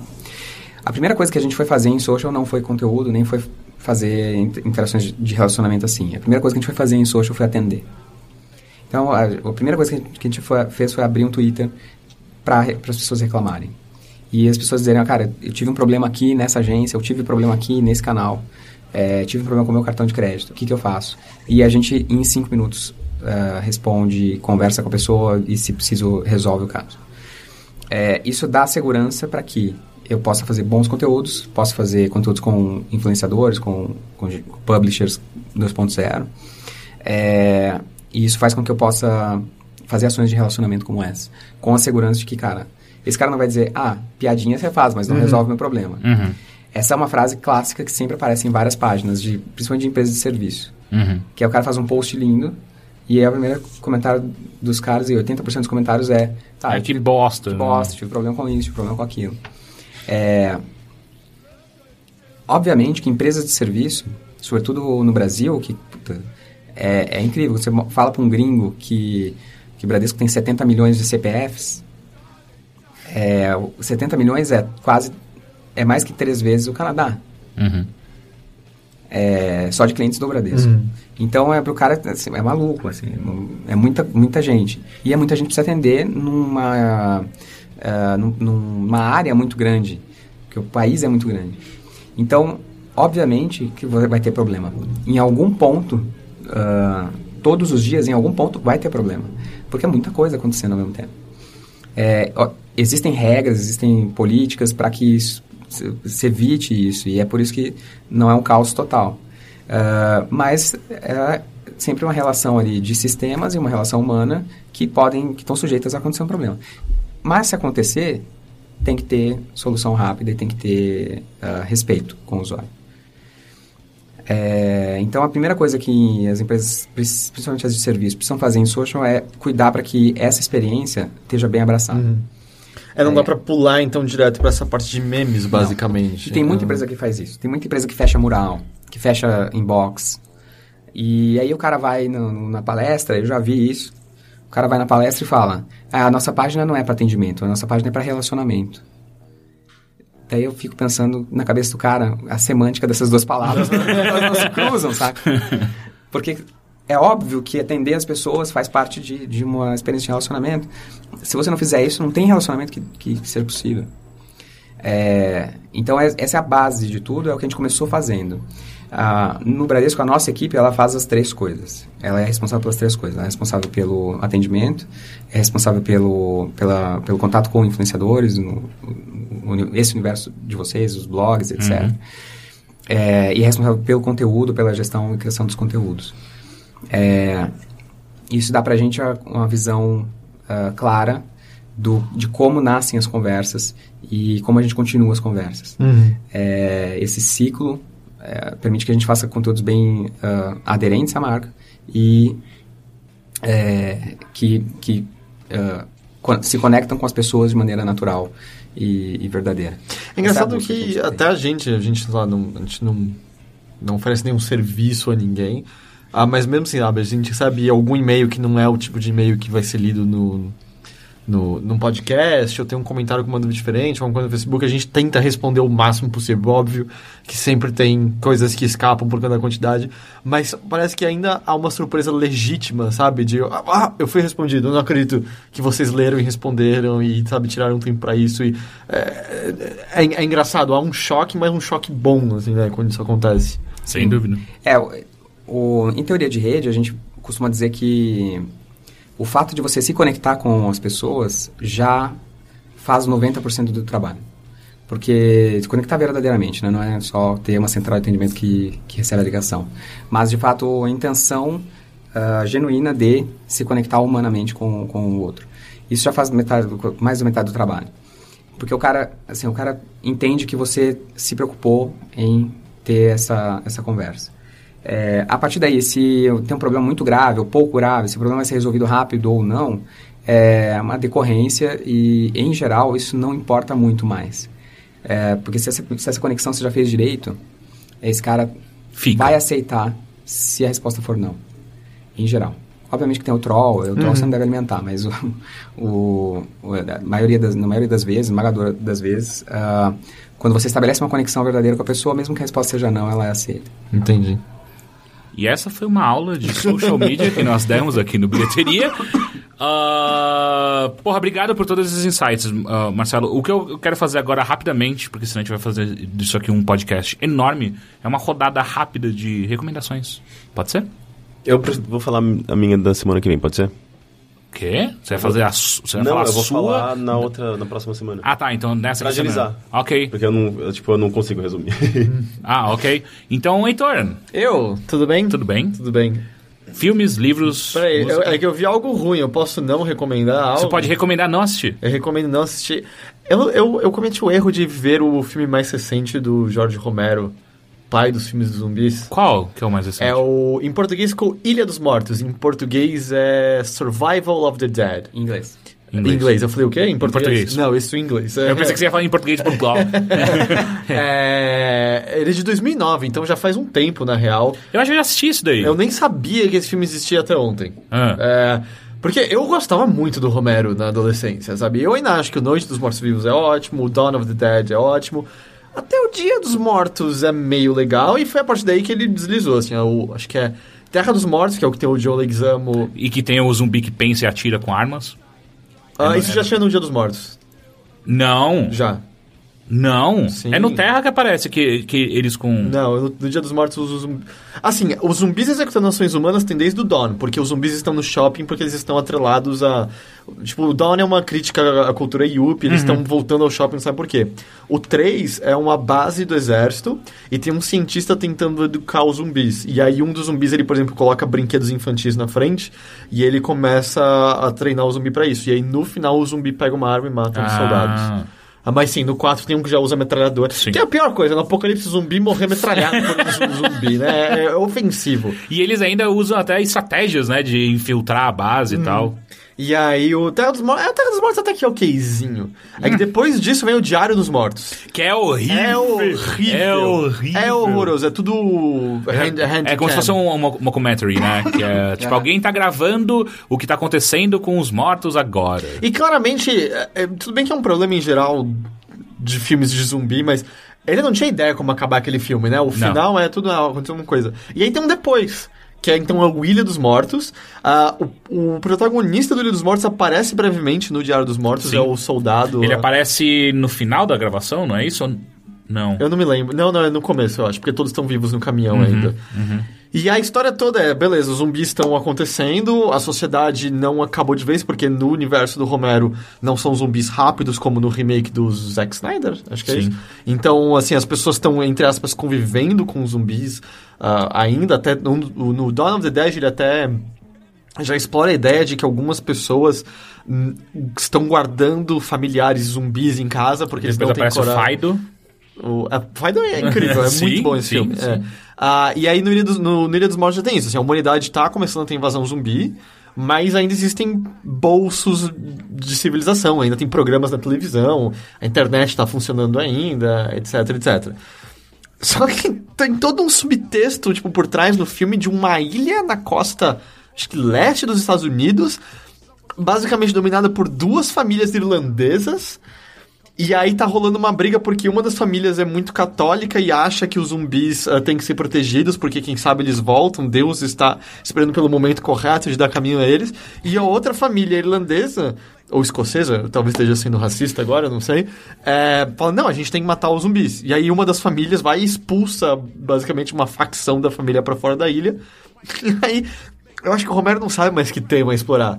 O cara que é um velhinho irlandês expulso da ilha faz um vídeo viral no YouTube atraindo pessoas para um pier dizendo que elas poderão ir para ilha em segurança, mas é só uma armadilha para ele assaltar pessoas, porque ele fez armadilhas com explosivos em volta do pier. É, é uma, é uma viagem tão grande, é uma- E o filme não sabe mais se ele quer comentar criticamente algo, se ele quer ser um filme terror barra thriller com zumbis, ou se ele quer ser uma comédia. É um terrir. É, é, é que nem a tumba do penadinho. É, porque, do, tipo, no próprio Pier tem uma cena em que tem do nada um personagem que nunca apareceu até então. É um japonês pescador no telhado de uma casinha no Pier, pescando ele. "Ah, Peguei um grande agora. Ele levanta a vara de pescar, tem um zumbi na ponta.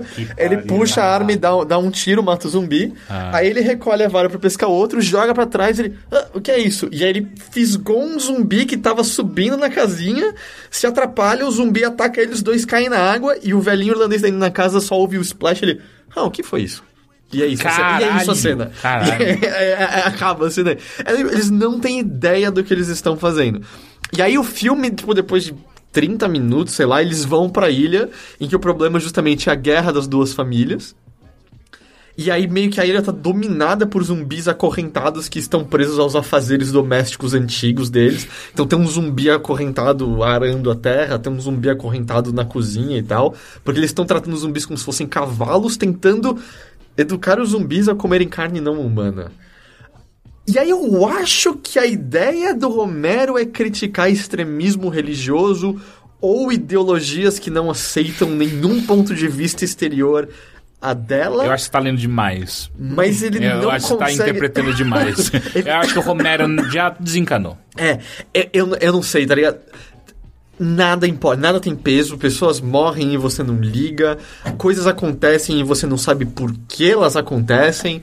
É, tem, é, ele não cansou de usar a cena em que tem uma pessoa conversando com a outra e parece que um humano vai atacar o outro, mas tinha um zumbi atrás, na verdade. Sabe? Então Ah. ele põe a arma na cabeça de outro humano, pá!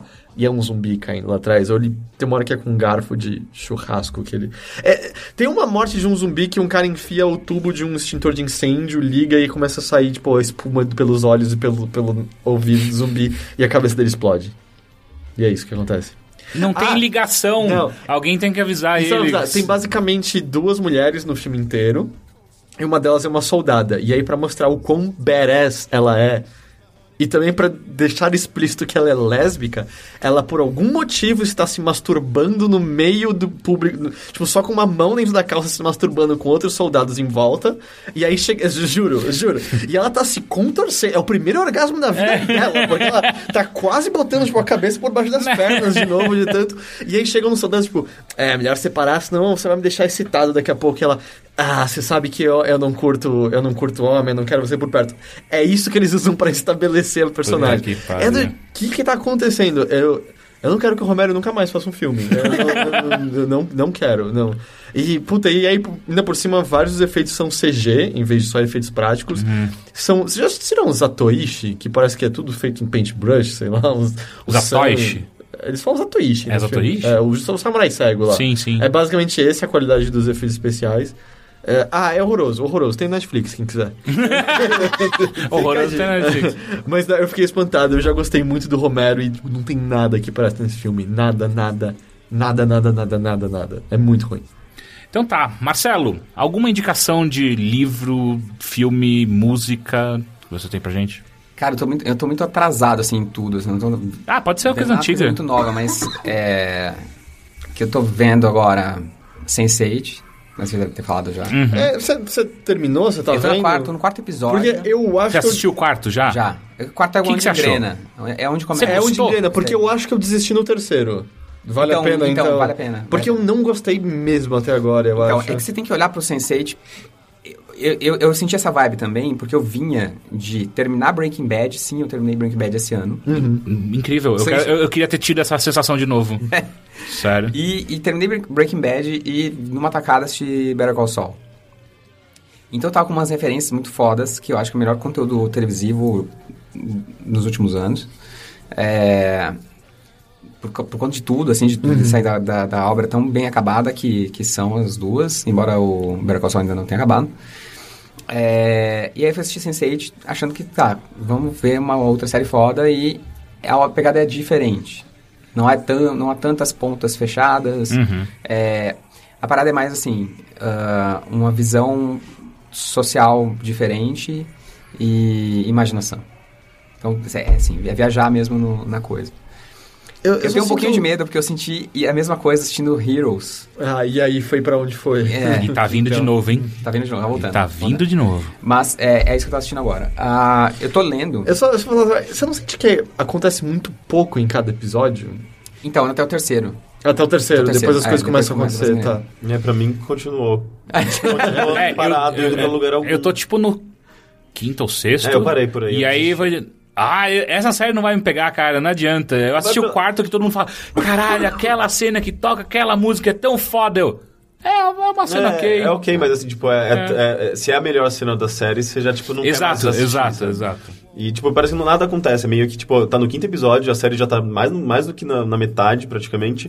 E eles ainda estão lá, tipo, perdidos com aquela, aquela coisa que eles não entendem direito. Eles ficam é? se olhando no espelho, aquelas cenas longas e... Porra, As cenas daí- são muito longas por algum motivo, eu não é, consigo é entender. muito chato, assim, é só chato. Eles, ele parece que eles ficam enchendo linguiça o tempo todo num, pra completar os 50 minutos, que é muito tempo pra essa série, sabe? Aí tá, é muito e pouco ao mesmo tempo, É, porque exatamente. são muitos personagens, né? Tem alguns episódios que alguns personagens não aparecem É. at all, assim. E tem, tem uma, uma preocupação em dar profundidade.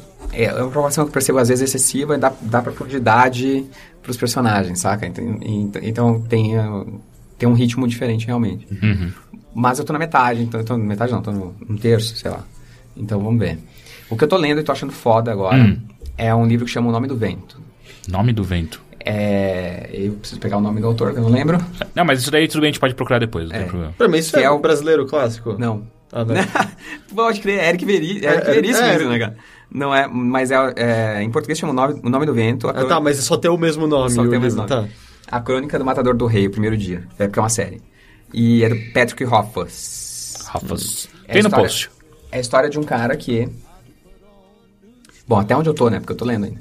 É, e eu, eu tô achando massa a mitologia que, tá, que ele tá criando. É um pouco parecido com Deuses Americanos, do... Porra, é uma puta referência. É. E no é um- sentido que as entidades existem de Sim, acordo com a sim, é, adoração que eles possuem. Mais ou menos, é. O clima e as entidades, assim, não a origem delas. Ah, mas basicamente é um, é um- é um cara que ele consegue, ele tá começando a aprender a dominar a, a arte de chamar o vento. Ele é o Avatar. É quase isso. Mas, assim, ele, ele, ele é um cara que tá numa, ele é dono de uma taberna, ele tá muito low profile, assim, tá velhinho, mais ou menos velho, ah, muito low profile, assim, e como tá começando a chegar umas entidades e, e na, na- lá na, na terra dele. É meio que uma idade média hipotética, assim. E, e aí ele, ele tá percebendo que ele vai ter que voltar ativa. E aí, ah, nesse meio tempo, chega um cara na taberna, e é um cara que é tipo um escritor, ah, biógrafo. E ele quer escrever a história dele. Só que ele, ele é um cara que tá no profile agora, ele não quer ser... Ele, ele nem, ele nem a- as pessoas que estão em volta dele nem conhecem ele. Mas ele é um cara que tem uma mitologia e algumas pessoas conhecem a mitologia dele. Então, esse biógrafo vai até a taberna, e aí eles estão na taberna conversando.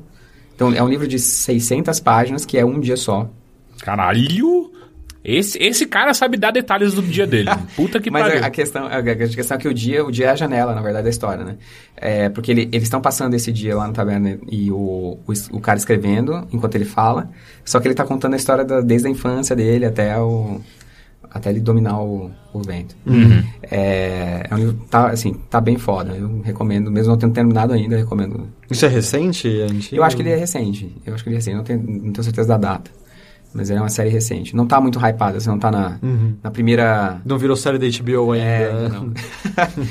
e e não, não virou a primeira gôndola da Livraria Cultura ainda. Sim. Mas é, tá muito massa. E, e eu tenho a impressão que normalmente as outras gôndolas são as melhores. É, não, mas sempre é. É, é. Ah, enfim, obrigado. Ah, o que eu tenho. Nossa, eu dei uma porrada aqui à toa, né? Ah, o que eu tenho pra falar é, é de uma, uma dupla que eu conheci nessa semana, que é muito boa, que chama Angus and Gillette Stone. E é bom. É muito, muito bom. É- é- é- eles têm uma pegada de música Ah, folk. ok. Eu ainda tava em dúvida se era música. É música. Era dupla, eu não sabia se era comédia. Criativos, se né? É o redator. e- É, é. eles fazem coisas incríveis. É, é uma, um- uma dupla de músicos que eles fazem uma música, uma pegada folk e muito mais melancólica. E, eu, e fazia tempo que eu não escutava músicas assim. Eu, eu sei lá, é, é, a- as minhas listas que eu, eu escuto no Google Music. Ah, meu Google Music atualmente só- só puxa coisas parecidas com Black Keys pra mim, aparentemente. Ah, aparentemente, acho que eu posso te passar o que eu ouço, que o Henrique fala que eu só ouço coisa melancólica. Pode ser, pode ser. Mas eu- é que eu não sei exatamente qual é o tipo de melancolia que você... É que o seu é, som- é, é que o seu é sombrio, né? Não é, eu ouço um monte de coisa alegre. você, você escuta, você escuta Nick Cave o dia inteiro? Não, não é o dia inteiro. Todo dia. Não, também não é todo dia. Sério, todo dia. É que existem tantos tons e diferenças, é, formas de você transmitir melancolia. O, o caso do, do Julian Anguston é bem... É, é um som meio minimalista, assim, tipo, não tem grandes instrumentos. mu- É, orquestras, violãozinho. É, violãozinho é básico, É. mas as melodias são muito bonitas. Lembra um pouco Tipo, Bill Callahan, The XX. assim? Ah, The XX, ok. não é Lembra um pouco Callahan. do XX. Hum, É, não, é que DXX ele, ele, ele tem ainda guitarra eletrônica e tal. Lá é violãozinho Ah, então, mesmo. mas assim, tipo, tem uma pegada. É, é, The XX é mais minimalista também, Uhum, sabe? É, uhum, é quase como, tipo, parece que você tá vendo a dupla na sua frente, assim, tipo, numa luz. É, é, É, só que luz. dele, de- só que no DXX você vê isso, só que ao mesmo tempo você vê um sintetizador junto. É, e neles é um sim. banquinho e um Sei. violão. Procura, eu acho que você vai gostar. Você conhece um cara chamado Bill Callahan? Sim. Ah, então você. É, é- é bom, é bom. É que eu tava que- querendo descobrir coisas novas, porque fazia tempo que eu não escutava músicas assim. E aí uma amiga me deu um toque e falou: Ó, escuta isso daí que vai ser bom, viu? Inclusive, é engraçado, a minha música favorita deles. Eles, eles, eles vieram pro Brasil esse ano, eu acho. Eu acho que sim. É. A minha música favorita deles é um remix, na verdade, que é tipo alguém, eu não lembro quem que fez o remix, mas eles só adicionaram um- uns pequenos elementos eletrônicos, continuam mantendo aquela, aquele minimalismo. Eu não lembro o nome da música também, mas acho que é de 2009.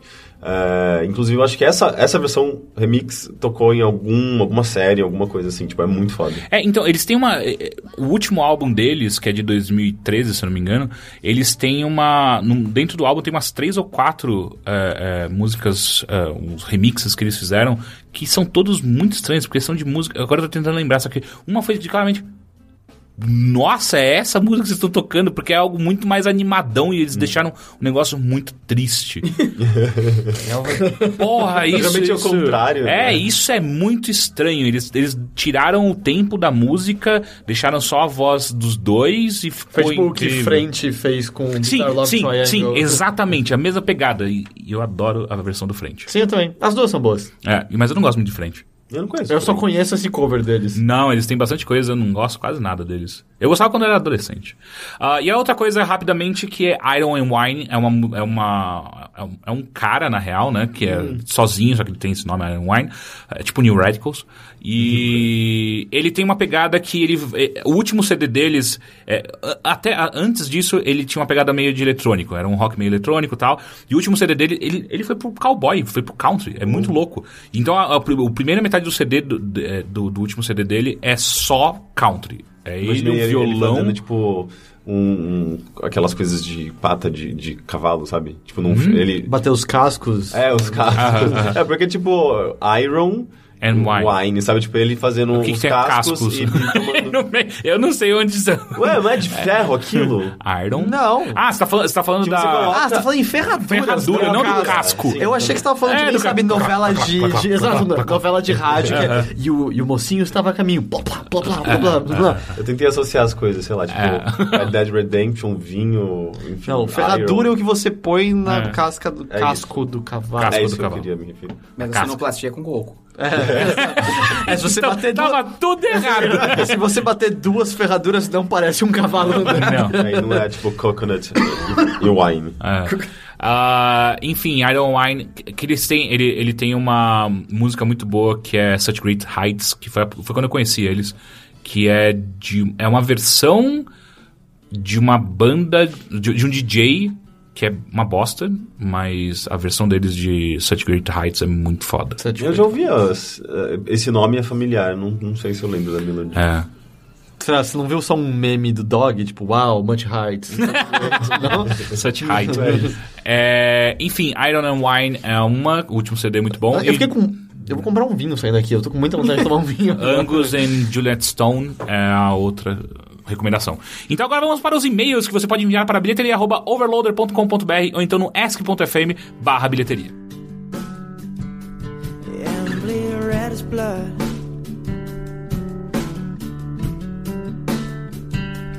Red as blood. Red as wine.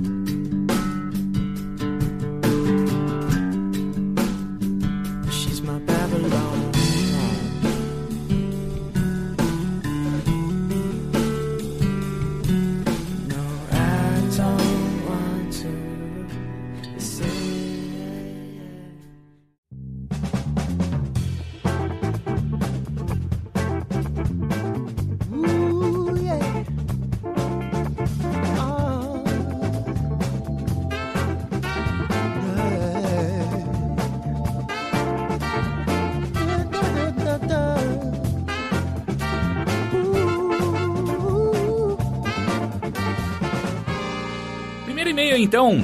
Boa tarde, Overlords. Sou economista. Inclusive, mandei um e-mail para vocês não tem muito tempo e gostaria de esclarecer algumas coisas em relação ao último cast. Ele tá falando que a gente ele não tem teve... nome? Ele tem, ele tem, mas é que tá lá no final. é o Eduardo Henrique Soares. Ele é mestrando em economia. Ah, ele tá falando em relação ao podcast que a gente fez com os Amiliano na última, Ih, na última vez. Ah, para esclarecer algumas coisas em relação ao último cast. Não vou ficar aqui rebatendo os argumentos usados pelos Amiliano porque não quero ser pe- pedante ou só babaca. Mas achei importante mesmo assim escrever esse e-mail para fazer alguns apontamentos. Primeiro, o pensamento reformista não é inocente. Achar que melhorias permanentes do sistema se dá através de regulação e que essa é, por vezes, a melhor solução disponível é evidente. A própria evolução da nossa sociedade se deu através da intervenção estatal e da regulação do mercado produtivo e trabalhista. Achar que as leis não solucionaram problemas graves e que tem fei- efeito apenas passageiro é, é um absurdo. Na minha monografia escrevi sobre como se deu a evolução das leis no mercado de trabalho pós-primavera dos povos e o primeiro economista, eco- economista a teori- teorizar a fundo sobre a regulação econômica, John Rogers Commons. Ele tem um link aqui gigante. Ah, segundo apontamento. É, se- segundo apontamento é, sou, de- sou de direita, assim como a maioria dos economistas, e acho Rodrigo Constantino um idiota. Pondé é um pedante arrogante, não sou religioso, nunca votei no Partido Conservador daqui e odeio o site do, do MIS. Ah, obrigado. Explico, explico. É importante separar academicamente os liberais em duas escolas, os austríacos e os neoclássicos. Meu Deus. O- a gente tá indo longe, né, nesse do, do último podcast. Os austríacos realmente acreditam naquilo que o Teixeira falou. Eles têm o mercado quase como um deus. Diga-se de passagem, para eles o mercado é apenas pesso- as pessoas competindo incessantemente entre eles. Os neoclássicos acreditam que o mercado na maioria das vezes funciona, porém existem falhas de mercado. Por exemplo, o caso ambiental que possui uma série de problemas de de externalidades negativas, poluição, por exemplo. E a concorrência imperfeita dada uma assimetria de informação entre concorrentes de um mercado. Nesses casos, a regulação se faz necessária e deve ser muito bem pensada. Eu sou um neoclássico e eu realmente me incomodo com esse discurso liberal maluco, austríaco, que por vezes é o mais comum nas mídias, nas mídias mas na academia não é. Assim como o pensamento marxista não tem mais, rele- não, não tem mais relevância. Pelo menos internacionalmente. Dentro da academia, o pensamento austríaco também não. Eu gostaria de deixar aqui alguns blogs de acadêmicos de fácil acesso que possuem esse pensamento neoclássico e é completamente longe do tradicional conservadorismo da Veja. Ah, e aí ele colocou, e aí alguém me ligou, Claro, bem nessa hora, é, é claro que isso ia acontecer. Ah, e aí ele colocou vários links que eu coloco no, no, no podcast. Uma coisa só que eu não entendi é que parece que ele tava tentando rebater os amilianos no começo do e-mail, sendo que a gente fala exatamente isso, que... N- não, não, Não é eu acho que ele tá indo numa direção... Oposta dos Oposta, amilianos? Acho que sim. É que na minha cabeça a gente tinha falado exatamente isso, que o, que o governo não deve regular tudo, mas algumas coisas sim, e, e o mercado também não, não se deve autorregular completamente. Hum, eu, eu tinha impre- eu tinha a impressão que não, posso estar lembrando errado. É, De eu- qualquer jeito, é interessante eu- sim, a sim. explicação, de diferença entre neoclássico. É, na minha cabeça, quando fala liberalismo, É Mises. vem na minha cabeça é justamente o que ele tá descrevendo como austríaco sempre. Austríaco, né? Ele falou? Uhum. Sim. É. Enfim, próximo e-mail. Fala galera do Overloader, meu nome é Rafael, tenho 34 anos e sou psicólogo. Estou escrevendo para tentar esclarecer mais um pouquinho a história de trabalho do, do Zamiliano. Eu já trabalhei no programa de proteção a testemunhas e pelo que ele falou, imagino que tenha sido esse grupo, esse o grupo de pessoas que entrou no lugar que ele trabalha para falar com, coordena- com a coordenadora e tal. Aqui no Brasil, o programa é uma política. O programa de, de proteção a- Testemunha. testemunha. É, é uma política pública e trabalha na lógica dos direitos humanos e da inclusão social. Ele é gerido pela sociedade civil. Na maioria dos casos, o dinheiro vem do governo estadual e a gerência do projeto fica a cargo de alguma ONG com longa história de atuação na área de direitos humanos. E funciona basicamente retirando a família do local de risco, na maioria dos casos do município em que aconteceu o crime do qual a família ou um membro dela é testemunha, e realocando em um outro município. Em outro município. Às vezes do mesmo estado, outras não, dependendo da, da complexidade do caso. Buscando nessa nova cidade que a família possa começar uma nova vida. Para isso, muitas das vezes é necessário fazer uma rede, uma articulação com, com os programas de saúde, assistência social, emprego, etc., para que essas pessoas possam recomeçar uma vida tão longe de casa. A realocação também tenta respeitar características do núcleo familiar. Então não é costume uma família do Nordeste ir morar na Serra Catarinense, por exemplo, visto a dificuldade que teriam para se adaptar ao clima, cultura, costumes, etc. Em outros, países existe, em outros países existe troca de identidade, proteção policial, entre outros, como, no- como nos Estados Unidos, em que o programa fica a cargo do, do- dos US Marshals, ou no Canadá, que é de responsabilidade da polícia montada. Sempre visto nos filmes. É.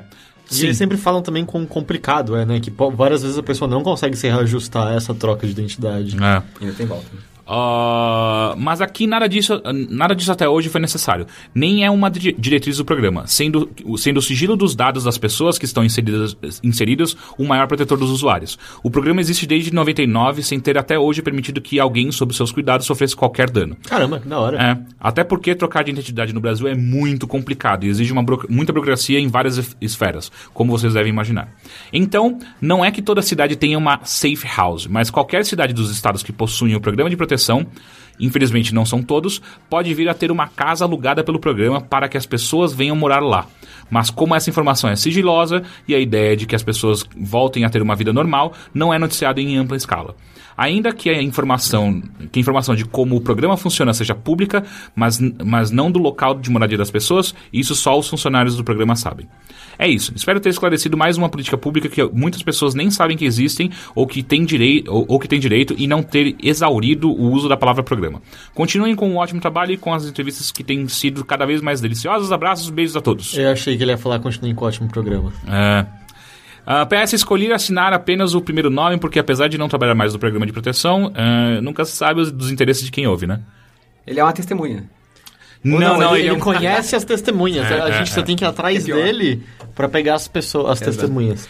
E a Porque última... Você sabe que todos Cara, os mas- criminosos estão ouvindo, né? O bilheteiro. Cara, mas assim, a gente tem um mestrando em economia que acabou de dar uma mini aula sobre o que é liberalismo e agora um psicólogo falando sobre como funciona a proteção. Eu não duvido que tenha algum assassino escutando a gente.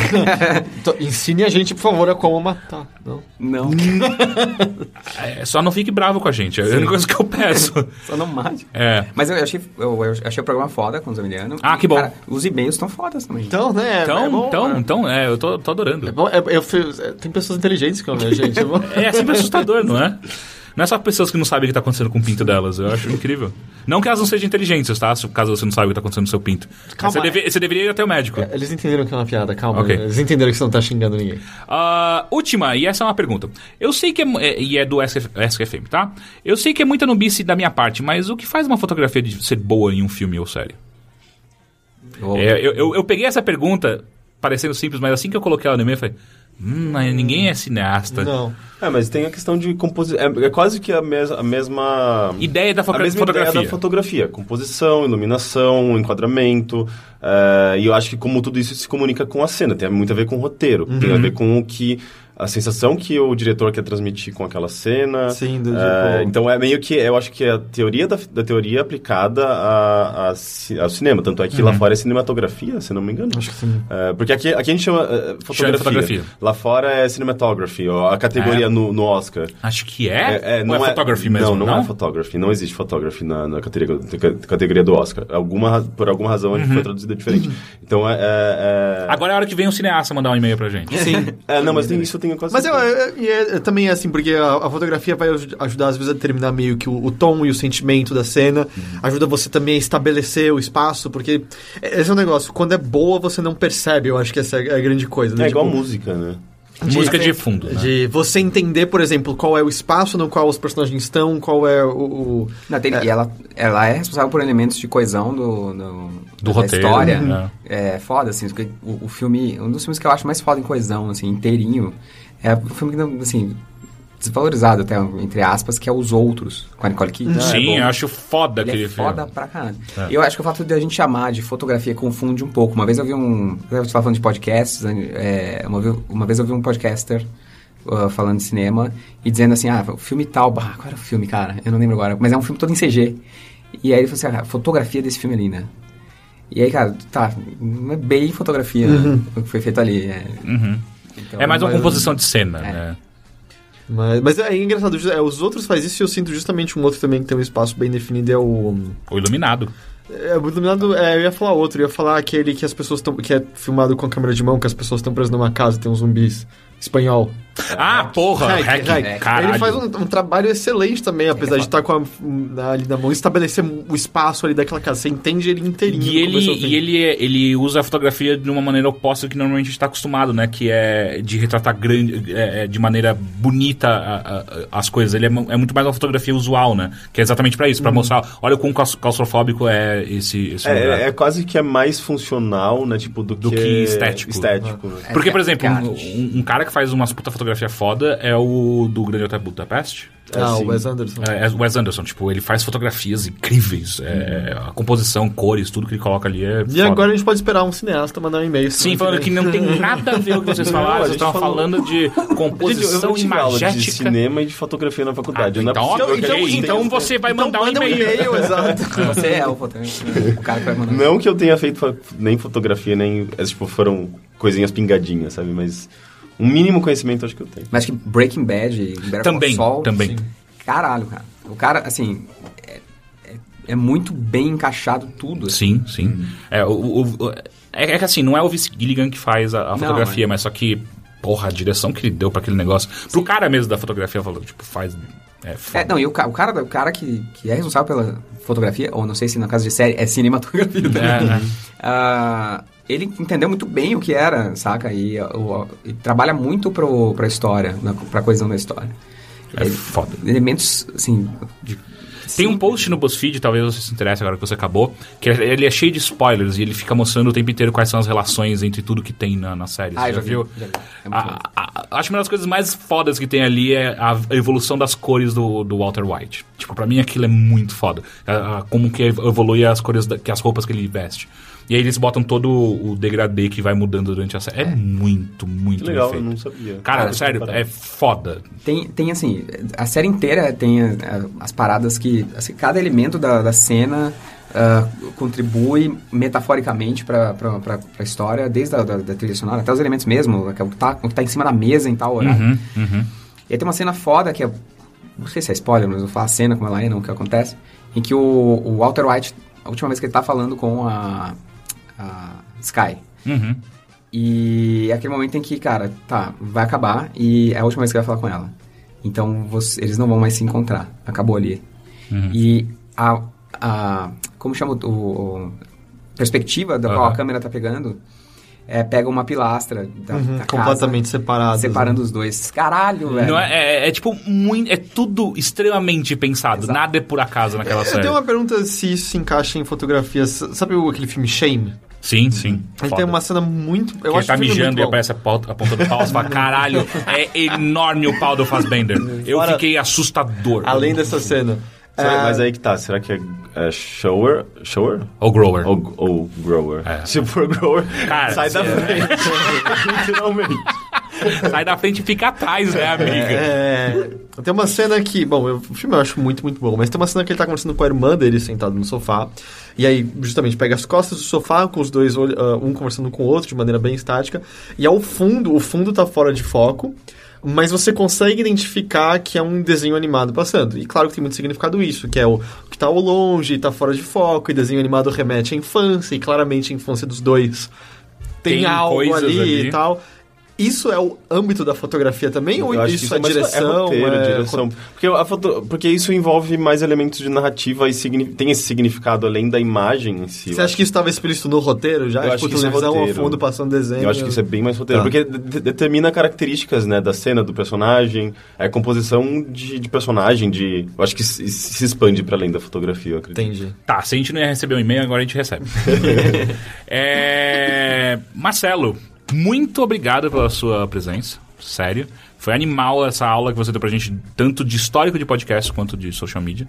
Muito Coisa mais obrigado. aleatória, né, cara? mais ou menos. O, o, o bilheteria se tornou isso, essa coi- essa coi- esse Frankenstein bizarro. Ah, caso as pessoas queiram seguir, ver mais coisas que você escreveu e por aí vai, onde elas Você podem não te tem um podcast ativo hoje em dia. Infelizmente não. Eu gostaria de voltar porque eu amo isso, cara. Mas não dá tempo, assim. É foda. Então, é, bom, eu tô no Twitter, acho que é o jeito mais fácil de falar comigo. Uhum. Marcelo Salgado, tudo junto. Tá. Ah, tô no LinkedIn, lá um post de vez em quando publicam. Você, você, é tipo, você é esse tipo de pessoa, eu acho incrível. Pessoas que usam o LinkedIn pra postar Como rede coisas. social mesmo. É, é. É, na real, é meu trabalho um pouco testar formatos, Aham, testar aham, plataformas, né? É, de vez em quando escrevo algum artigo no YouPix, no Medium do YouPix. Ah, e é isso, assim. E quem quiser caçar o famigerado episódio 9, Cara, está em algum lugar se você, Pode ó, Comer. se você buscar no, no Braincast, no, no Brainstorm 9, ah, fizer uma busca por Pode Comer 9, Uau! É no Brainstorm 9? Pode Olha aí, comer olha aí, nove. olha aí. Foi por isso que Caralho, Vince Gilligan episódio, tava dirigindo essa porra. Exato. É, então tá, vai- o- todos os links vão estar aqui embaixo no post também. Então é isso, senhores. Muito obrigado e até a semana que vem. Tá. Tchau. Obrigado, gente. Tchau!